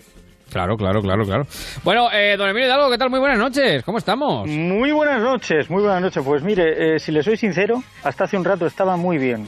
Ahora estoy bastante molesto. ¿Por qué? ¿Qué ha pasado? Pues eh, antes de, de comenzar el, el programa, de comenzar mi participación aquí, eh, he salido un poquito con la bicicleta, con, con Lucía, con, con mi hermana. Bueno, mi hermana iba corriendo, nosotros en bicicleta. Y de pronto, eh, aquí por los caminos te puedes encontrar a gente que va en bicicleta. Eh, Sí. Lógicamente, el que va en bicicleta tiene la opción de llevar la mascarilla o no llevarla, pero Sí. es gente que te cruzas por un camino. Sí. Y cuando estábamos llegando a una bifurcación donde se reúnen cuatro caminos, hemos visto a cuatro personas paradas con su mascarilla. Que hemos llegado a pensar, están perdidos. No, no, nos estaban esperando. Nos estaban ¿Para qué? esperando para increparnos a cinco metros de distancia que nosotros haciendo deporte no llevábamos mascarilla. Bueno, Y hombre, bueno, yo, yo bueno. me he cruzado con gente que no la lleva y yo no increpo a nadie. Yo creo que cada uno ya tiene que saber lo que debe de hacer y sobre todo, antes de increpar a alguien, saber si te asiste la razón. Haciendo Claro, deporte claro. no es exigible la mascarilla y más cuando vas con gente con la que convive No, y hay que... y, y no vas a mantener, eh, no vas a, a- a mermar la distancia de seguridad con otros. Entonces yo recomiendo de verdad que nadie vaya tocando las narices, que no, no, no. No es necesario, no es necesario. Claro. La nariz con mascarilla. La Que mascarilla es para eso, No, no te ver, las narices. Que se Yo reconozco que para salir, por ejemplo, a, a correr eh, es muy desagradable llevar la mascarilla. Muy desagradable. Es que para Oye, hacer no, yo- deporte no hace falta llevar la mascarilla si uno respeta la distancia de seguridad. Lo que pasa, es claro, que hay tiene que razón Emilio, es que yo creo que ya sabemos claro. todos ya lo que hay que hacer y lo que no. Yo en la bicicleta yo suelo llevar la mascarilla. Hoy, hoy me he dado cuenta de que no la llevaba cuando ya estaba fuera en el camino. Pero eh, mi hija, por ejemplo, la llevaba en, en uno de los bolsillos, mi hermana la llevaba en la mochila. Porque si llegamos a algún sitio donde vayamos a parar y hay gente, pues te pones la mascarilla. Claro. Pero eso ya... A ver, que y en todo caso, en todo caso, Hidalgo, usted estaba eh, respetando las normas. La distancia de es que no- seguridad, es, claro. que, es que no hemos estado a menos de 5 metros de ellos, porque confluyen Mm. cuatro caminos y ellos estaban en la desembocadura de uno de los de la derecha y nosotros íbamos para la izquierda. Bueno. O sea, eh, En no, fin. no se entiende muy bien. El- No se el- usted, el- ese tipo de está- cosas Está pasan. muy, muy crispada, pero no tiene por qué ir tocándole las narices a los demás. Bueno, prudencia, prudencia a todo el mundo. Bueno, y me van a permitir que salude que no, La en fin, noticia, a- la a- noticia. al, pla- al protagonista de esta tarde con el que comenzamos a las 7, don Manuel Aguilar. Buenas noches de nuevo. Muy buenas noches a todos.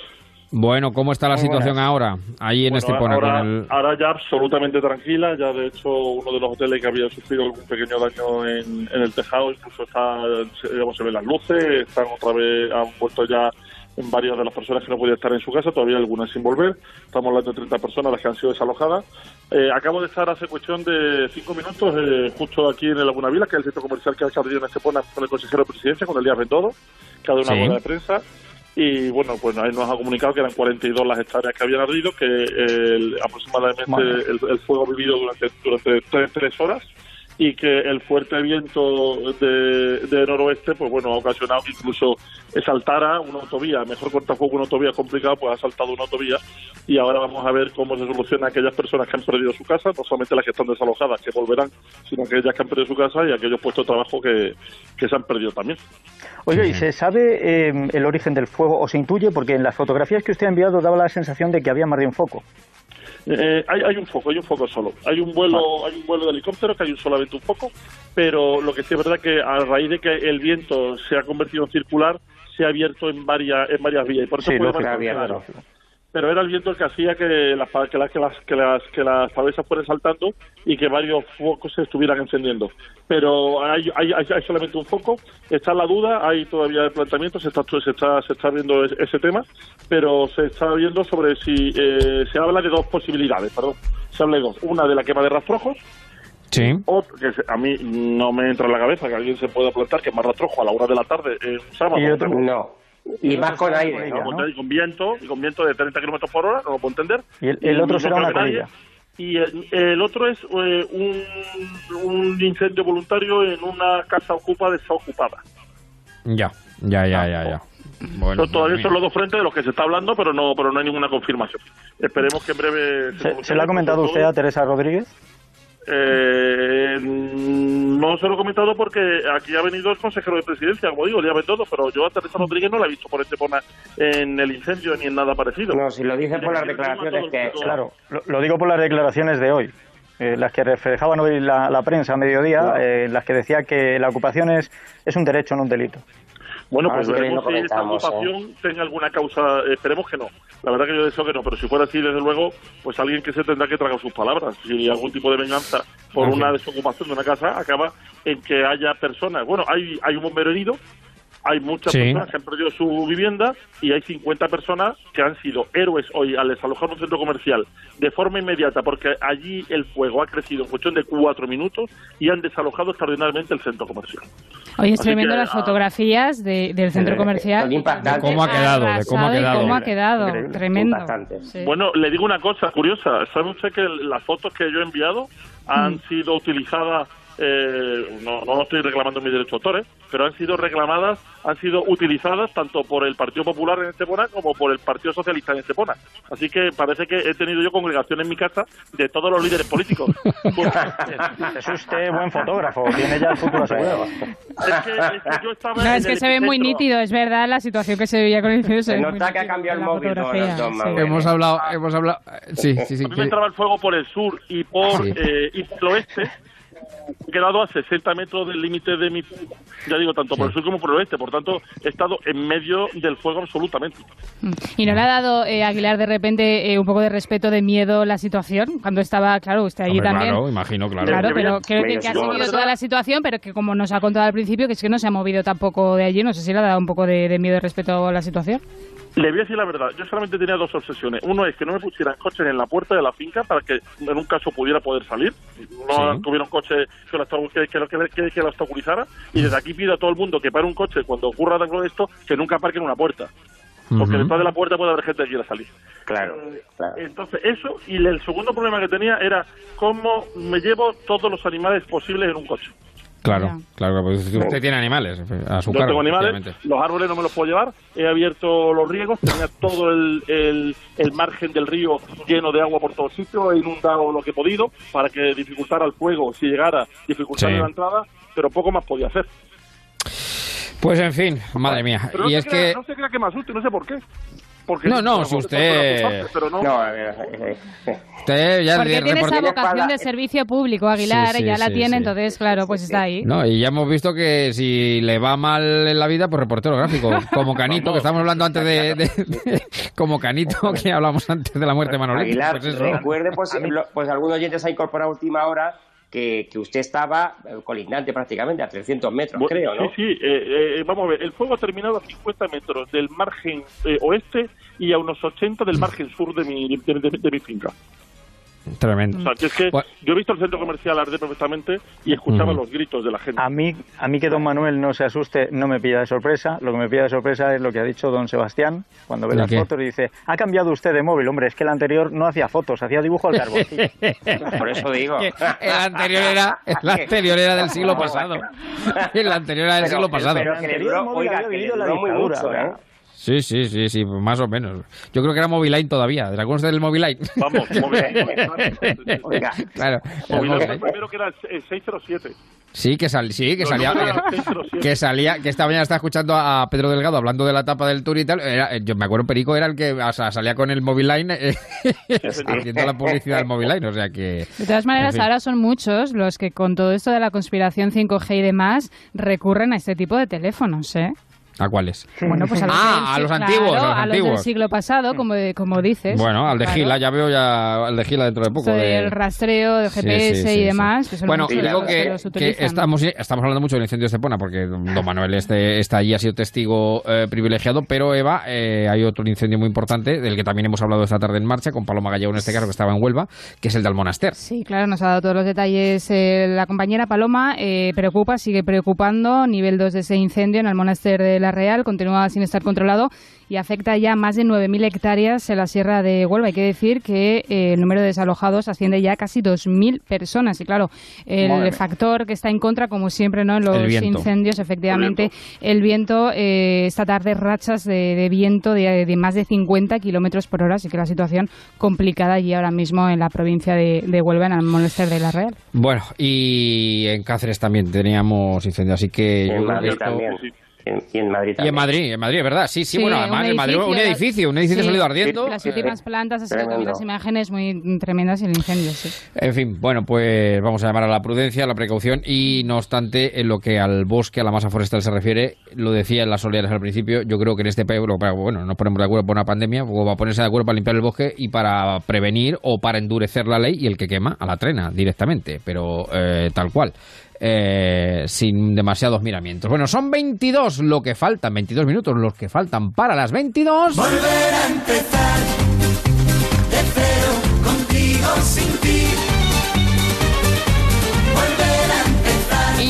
saben, siempre aprovechamos este tiempecito que nos queda libre para, por cierto, ya hace años que nació Mario López Pradera, que me lo ha recordado eh, Eva antes, eh, Mm. 96 años hubiera, hubiera cumplido. Eh, digo que vuelve a empezar, repasamos un poco la actualidad del día y Sí. traemos este vuelve a empezar porque estamos todos con la vuelta al cole, que no sabemos eh, si vamos a empezar, si hay que llevar la mochila, si hay que irse a casa, si nos vamos a enterar de las ecuaciones por la tablet o por el móvil de don Manuel, no sabemos todavía cómo lo vamos a hacer. Parece mentira, Cinco de- parece cinco mentira. del corte inglés son Sí, sí, sí, lo dijo usted el otro día, lo dijo usted el otro Parece día. mentira que no hayamos tenido tiempo ¿eh? para organizar mm, la vuelta No. al colegio desde que A ver, terminó el nosotros curso. no. no te equivoques, Eva. Nosotros no. No. No, quiero decir, no, no me refiero Nadie. a los lo padres y a las hecho, madres, no. me refiero en este caso al gobierno central y a los gobiernos Claro, autonómicos, no, me refiero a ver, a quien no, tiene no, las competencias. No sabíamos que en septiembre había que volver al cole, no sabía de sorpresa. Sí, pero perdón un momento. Yo creo, y vuelvo a repetir, que el otro día salió la ministra, y yo lo siento, ministra, pero es que yo es la, la, la visión que yo tengo. Salió la ministra diciendo lo mucho que han trabajado. No, no, no, no. A mí la sensación que, que me dio después de, los 29 puntos estos genéricos completamente, que ya conocíamos en junio, es que es como el típico estudiante que estudia el examen la tarde de antes. El apretón del vago. Sí. El apretón del vago. Pues eso, eso es lo que ha hecho la señora Cela y compañía. Lo- Pues y eso es lo que ha hecho, o la, la No, industria caminera. No estoy de acuerdo con usted. ¿eh? ¿Cómo que no? Venga. No, no, que no A estoy de acuerdo con usted. O sea, Venga, no primero de algo. poner- no tengo por qué poner en duda las palabras de la ministra Cela. Han trabajado muchísimo, vale, me lo creo. Ahora, si después No, de pues- trabajar muchísimo, esto es lo máximo que son capaces de hacer, Pues entonces, con perdón, eh, eh, hay que ponerlo. Entonces, es que a lo mejor no son capaces. A ver. Estoy A ver, Aguilar, que quiere meter, quiere mojar también. Yo, yo no puedo con el misticismo de Cela. No, no, no, no puedo. Yo- yo- cuando, cuando se pone... Uy, Oiga, Habla de el que, se, el que misticismo, se pone claro. místico es usted. Bueno, Eh, sí, sí. Sujétese el, el- Aguilar, móvil porque se pone. Claro. Misticismo, Oiga, que es vamos. cada día mayor, y, determinada arrogancia también, ¿eh? Vamos a ver, cuando se pone mística no lo soporto, pero ya cuando me llega el Doctor Strange, también llamado Pedro Sánchez, y, y tiene superpoderes y dice, eh, los colegios serán unos lugares libres de COVID. ¿Por qué? Porque lo dice él. ¿Qué hay que Bueno, hay- para solucionarlo? Nada, pero lo digo yo y soy el presidente. Y si lo digo yo que tengo un Falcon y tú no, ¿tú tienes Falcon? No, pues yo te lo digo. Aguilar, Aguilar, eso Yo- lo ha A repetido. ver, hay Eva, decir- primero Eva, luego que el resto, que- venga. Que, eso que, que dice eh, que dice usted, de que los colegios son sitios Lo seguros y demás, Simón. lo han dicho, bueno, aparte de Fernando Simón, lo han dicho varios, por no decir todos los presidentes autonómicos de este país, que hay que decir y recordar que la competencia de educación y de sanidad corresponde en este caso a las comunidades autónomas, pero creo que aquí se debería haber hecho un trabajo más en profundidad central le- y en coordinación con el gobierno central y las comunidades autónomas. La realidad Bueno. es muy cambiante con el virus, pero creo que les ha pillado un poquito a contratiempo este tema Bueno. cuando yo creo que ya todos Eva, los sindicatos también de estudiantes, Eva, o sea, de estudiantes de, Eva, de educación lo estaban avisando ya desde junio, julio que la situación Eva. iba a pasar y ha A pasado. ver, Aguilar, Eva, Aguilar, si las competencias son de la comunidad autónoma, Celade que es ministra. De de la nada más Pero que, No. Aguilar, No, que las no, no, no. competencias, ¿De no, pero que las competencias de educación son de las comunidades autónomas, pero nuevo. claro, no es ¿En nuevo. Que Es esto que no es ahora. Coordina, que debe coordinar. Es que siempre, ha siempre ha habido un ministro de educación o una ministra en este caso y las competencias, claro, y las competencias siempre han sido de la comunidad autónoma. Bien, Me ¿y vais ha a coordinado en permitir- este caso? Mm, Bueno, a ver, Mari, venga, vamos a pasar. ha- a ver, se nos ha ido el verano y hasta donde yo sé, solo hasta donde yo sé, en, en los institutos o institutos que uno puede... Creía que iba a decir Sí, institutas. es- no, institutos. En los, El único en los IES, en los IES, CIE. A ver, me consta que lo- la- el equipo directivo ha estado ahí currando en agosto, Sí. pero también lo, lo máximo que creo que han podido hacer han podido se- eh, perdón, señalizar. No se ha hecho nada más. O sea, Con lo cual, que me digan a mí por qué Dos un cosas. centro va a estar libre de COVID, que ojalá lo estuviera. pero Dos no lo cosas va y a estar. avanzamos. Do- dos cosas y avanzamos. Eh, eh, de- en, la, en la lógica de Aguilar, yo el otro día se lo decía, pero no me importa decirlo, bueno, usando el sentido del humor, yo creo que Pedro Sánchez, el presidente del gobierno, en, en la lógica esta que anda, yo creo que lo que tenía que hacer era firmar un decreto prohibiendo el COVID. Y ya se acababa el problema. Ya- se ya queda, prohibi- en queda prohibido el pueblos- coronavirus. Fuera, en ya está. muchos pueblos, cuando quitan las urgencias sanitarias y, no- y los médicos se van el viernes a las 3 y vuelven el lunes a las 8, lo que hacen los alcaldes es hacer un bando en el que prohíben ponerse enfermos. Claro, efectivamente, Entonces, efectivamente. luego- no, y luego- a de viernes a las 3, al lunes a las 8 y ya hemos solucionado el problema. ¿Me eh, permite una observación? Sí, observe, observe, observe. No, digo, eh, en respecto al discurso de Fernando Simón del jueves, creo que fue, eh, una pregunta. Dijo que no podemos tener a los niños, a los jóvenes, en una burbuja. Eh, ¿En ¿Eso qué, es- qué- qué significa? ¿Que se tiene que contagiar todos o cómo va, cómo va eso? Porque yo es que no puedo llegar a entender el significado Entramos- de esa entramos frase un y la he escuchado varias veces. ¿eh? Entramos en un análisis muy fino. Yo, miren, me voy a quedar con otra cosa. ¿Recuerdan A al ver. principio de todo esto lo que dijo Fernando Simón del virus? Hombre, esto si llega aquí vamos a tener, nah, cuatro Bueno. contagios, diez todo lo más. Bueno, Pues el otro día estuvo a punto de decir lo mismo con los colegios. Dijo que los colegios iban a ser un sitio seguro Bueno, hay y que que decir- había iba a haber muy pocos contagios. Cuando dijo eso Hay- se me pusieron los pelos Hay como que y decir, hay que decir que Fernando Simón pidió disculpas después de eso también. ¿eh? Dicho lo cual, momento. yo creo que también es importante tremendo. que los niños y las niñas y todos los alumnos al final también eh, a- lo que, que tenemos que aprender es a convivir con el virus y Pero- está ahí pero y es ¿cuáles, cierto. Claro, ha habido falta para mí, ha habido falta. Hay que hacer Mm, Perdón, eh, Que ha habido- avanzamos, claro que ha habido falta de organización, pero quiero decir que también la vida continúa y al Una- final yo creo que, lo, que los No, eh, la- eh, alumnos y alumnas también Que tienen está- que ir al colegio. Está claro que el que se tenga que morir Sí. se va a morir, si eso lo sabemos todos. Pero no podemos meter en un colegio, en un recinto cerrado, a los alumnos sin tener muy claro cómo va a ir todo, porque se están poniendo unas normas generales que hay colegios que no pueden cumplir por su distancia, por sus instalaciones, No. por el espacio que tienen. Pues es lo que he dicho al principio, tener- que tiempo han tenido, tiempo han tenido y no lo han hecho. tenido, pero es que no han Marín, hecho ni horas. Marín. de seis, de seis años con mascarilla y menores que no la van a llevar. Marín, 10 segundos y avanzamos. Venga. No, no, no, que, que, que digo que si alguien cree que a los, a los chavales eh, eh, jovencitos, pequeños, eh, eh, por mucho que les eduques, no se van a acercar a- al compañero o al amigo, es que es ridículo. Porque Bueno, es que eso yo- va a pasar. Y, hay una cosa que me llama mucho la atención, independientemente de todo esto que estamos hablando, porque de responsabilidad política, pero va en esa línea. Me llama mucho la atención todo lo que estoy escuchando del gobierno central, de los gobiernos autonómicos. Me da igual, además, quién gobierna, así que me da lo mismo, porque al final todos somos padres, eh, tenemos hijos y bueno, y, to- y todos podemos pillar el virus en, en un momento determinado. Pero, Pero dependiendo para qué cosas, los hijos son del Estado. no, bueno, no, pero a no, de voy ahí, padres, ¿eh? no voy ahí, no, de no voy ahí, voy a otra cosa. Me da la impresión, porque además lo escuchaba esta en el Noticias Mediodía a Yolanda Viladecans, eh, hablaba con un director de un colegio y, y ya he hablado yo también con algún director y me da la impresión de que les van a hacer a los directores de colegio tomar toda la responsabilidad. Es decir, Toda. van, a ser, van- a ser ellos quienes decidan. Lo Es cual a mí me parece escandaloso, porque es decir, Eh, con claro. todos los consejeros que hay, con todos los ministros que hay, con todos los secretarios de Estado, con Una todos sus golfada. secretarios, con todos tal, que la responsabilidad caiga sobre el director del colegio, a mí eso Y me ojo, parece, y ahora- y eh, ahora me parece, pregunta. me parece enorme, Pues vamos, me parece tremendo, ¿eh? Ahora, Y el representante ¿entiende usted COVID- ¿Por qué los directores de colegios son los que están agotando el papel Claro. higiénico? Claro. Y pregunto, ¿y la Sí. figura de cómo se llama el representante COVID? No me acuerdo cómo se llama, eh, que, que tienen que poner en cada No colegio. Eh, Rastreadores, eh, unidad de rastreadores van a, van a poner. Bueno, va a haber una persona porque creo que va a ser un profesor. Eh, Hmm. ¿Este también tiene esa responsabilidad? Porque, claro, No sé, es que... pero lo que me que me refiero es que para qué queremos, eh, eh, para qué queremos tantos cargos, para qué queremos tantos cargos si luego todos eluden la responsabilidad, todos se lavan las Es que manos. me parece una No tiene- golfada como la copa No tiene sentido, no tiene sentido. Desde, desde que empezamos a tener necesidad de rastreadores, se ha estado formando a personal militar. Y ahora, en esta semana, nos dicen que también va a haber rastreadores o gente que tiene que identificar los síntomas en los colegios. ¿Para cuándo forman a los docentes? Eh, un día de estos. Aguilar, ¿qué quiere decir? Que me ha acordado usted porque... Que para el día, que para el día del Pilar están todos los niños en casa.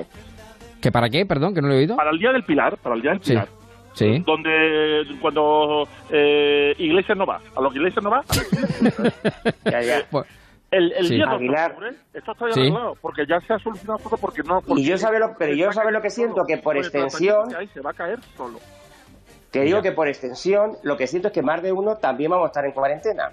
Bueno, que digo, eh, por rematar, que va- vamos a avanzar que... Qué disgusto le a- acaba de dar al Sina.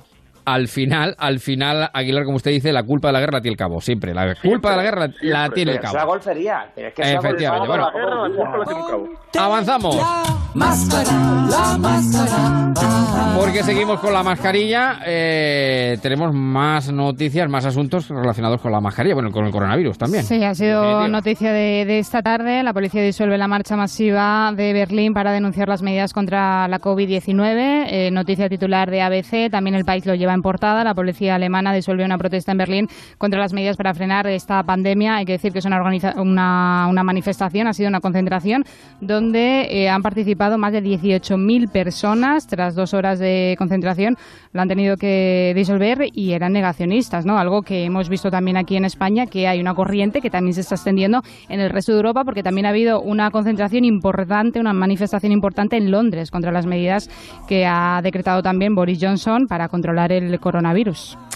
Eh, pues- eh, eh, yo recuerdo una frase de Santiago Amón, del padre de nuestro querido Rubén Amón, que decía que no cabe un tonto más. Pues eso.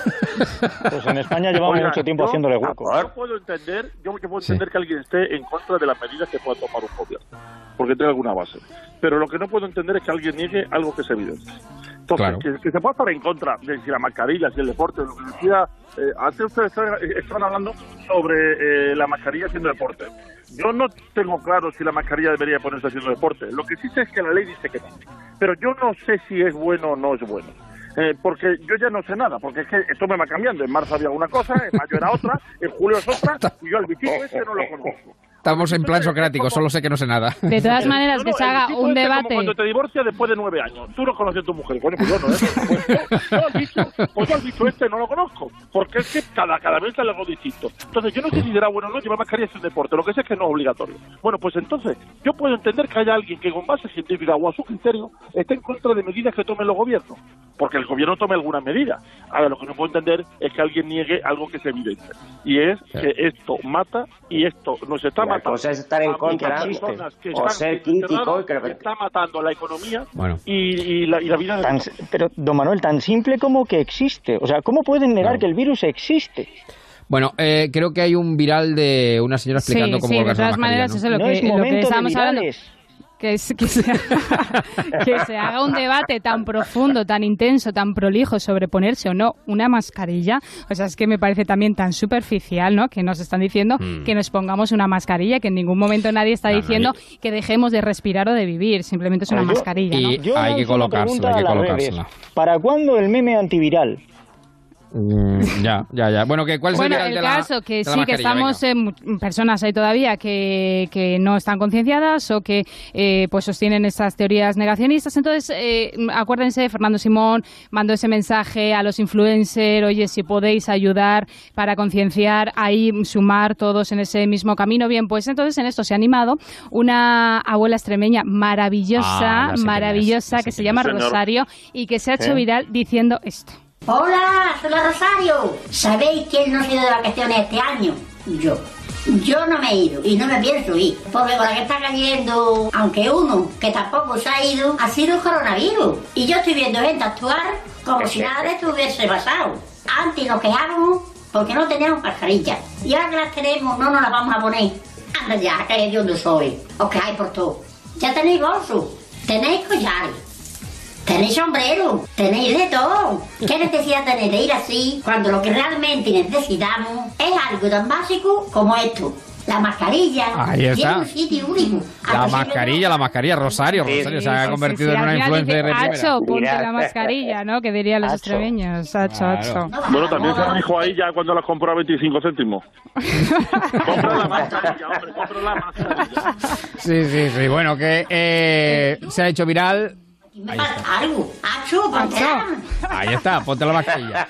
Bueno, y para antes de saludar, que ya voy ahora mismo a saludar a nuestra querida Laura, pero También tenemos lío con los presupuestos, ¿no? Uy, qué lío, qué lío, qué lío, qué lío, porque que sí, que no, eh, que no se deciden, empiezan ya esas negociaciones para eh, intentar sacar adelante los presupuestos. Semana determinante esta en la crónica política, No porque acuerdo, el lunes, acuerdo, bueno, el lunes, Espere, espere, claro, espere, es que espere, no sabe lo que voy a decir, que Aguilar, no sabe lo acuerdo. Sí, es que lo que ha dicho, se van a poner en marcha, no, porque ha puesto a Carmen Calvo a la cabeza.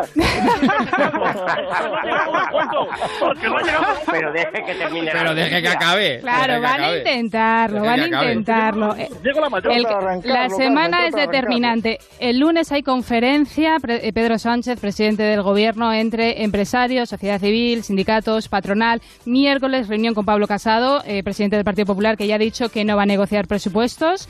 Eh, y luego también, ojo, porque se va a reunir con Inés Arrimadas, eh, que sí que parece que hay, eh, bueno, pues eh, viento favorable, ¿no? En este caso, para Mm. sacar adelante los presupuestos. Pero ¿qué ha pasado aquí? Que, claro, Pedro Sánchez, muy a su pesar o no, tiene un socio de gobierno que es Unidas Podemos, Podemos en concreto, que parece que no está muy de acuerdo con eso de que Ciudadanos en un momento dado pueda participar en que progresen los presupuestos. Nos vamos a la razón y dice, el veto de Podemos a Ciudadanos anticipa otro choque Sánchez-Iglesias o el país, que también lo lleva en portada. El veto de Podemos a un pacto con Ciudadanos tensa el gobierno de coalición, aunque no se teme una ruptura. Hay que decir que ayer eh, Podemos, pues en este caso Isabel de Serra, dijo que el PSOE sabe que con nosotros no va a contar si quiere sacar unos presupuestos con Ciudadanos. Bueno. ¿Ustedes creen de verdad que se va a romper una coalición? ¿Que No, Podemos se va a ir del gobierno que porque va, se vamos. unos... No, no, no. Pero pasará por taquilla. Eh, vamos, se, podrán, seguro. se podrán enfadar el recurso del pataleo, pero si el Partido Socialista saca unos presupuestos con Eso Ciudadanos es. y con el Partido Popular, pues los demás se tienen que aguantar. Eso es. Y aparte que yo creo que cuanto mayor consenso haya, muchísimo mejor para este país. Es lo que estamos reclamando, además. Dos falta. años sin gobernar y todavía están los presupuestos de Montoro. Montoro y el FI son lo único que hay. siempre, nos, siempre nos quedará Montoro, efectivamente.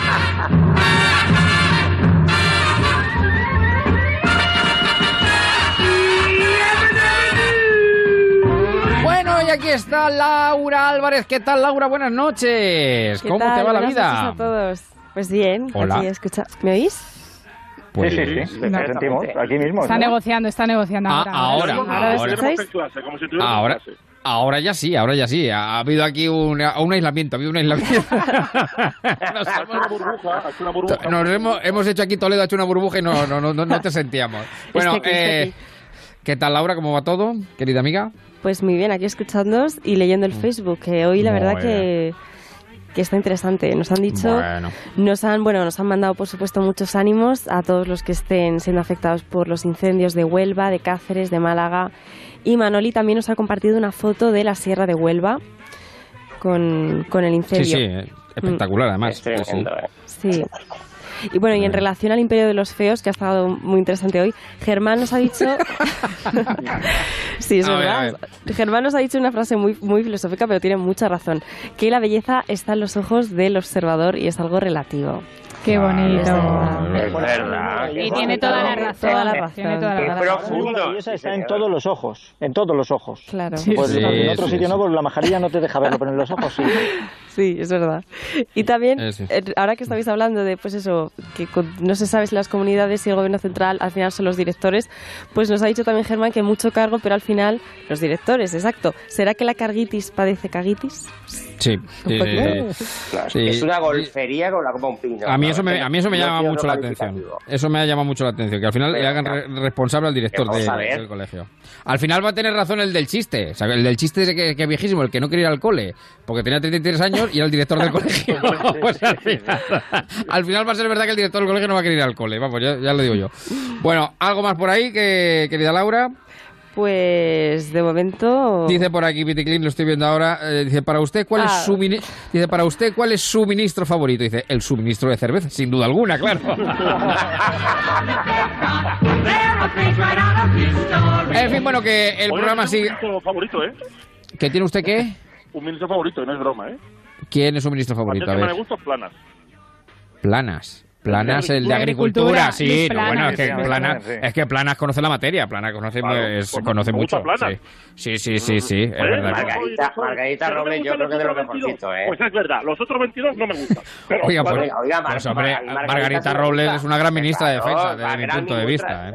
Sí, sí, sí. Bueno, y luego ya otras salen en los 10 minutos, pero vamos, eso ya, eso ya va, eso es Bueno, eso- bueno, bueno, esa es otra, no lo hemos comentado, ¿eh? No lo hemos comentado. Bueno, mañana si quieres, lo, si, si eso aguanta, si eso aguanta, los 10 minutos aguanta tranquilamente.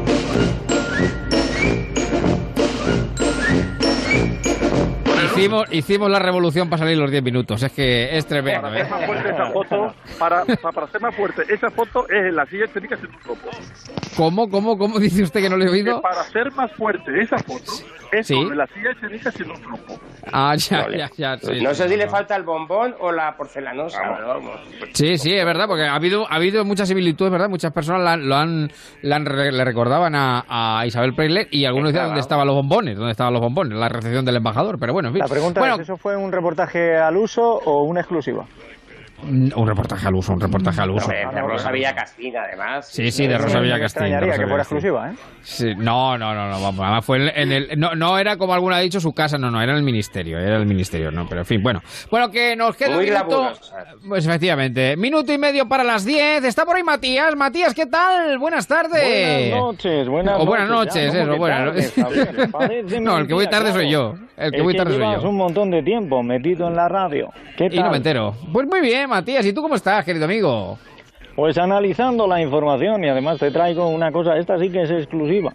A ver, a ver, a ver, a ver, sorpréndeme, dime, ¿cuál es? ¿Cuál es lo Hemos descubierto la extraña relación entre la vuelta al cole y el deporte. Para evitar contagios en los colegios se van a premiar las pellas, los novillos y las faltas injustificadas. Ha sido oír falta injustificada y Neymar se ha tirado.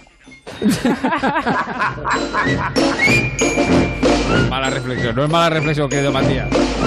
Bueno, pues vamos cerrando el colegio de En Marcha. Este sí abre, este sí abre. Mañana a las 7 estamos además de vuelta, eh, otras tres horitas que nos pondremos a funcionar. Aguilar, me alegro que haya sido el susto y un abrazo para usted y, y para toda y para toda la ciudad y sobre todo nuestro cariño y solidaridad con los vecinos afectados en Estepona por ese incendio.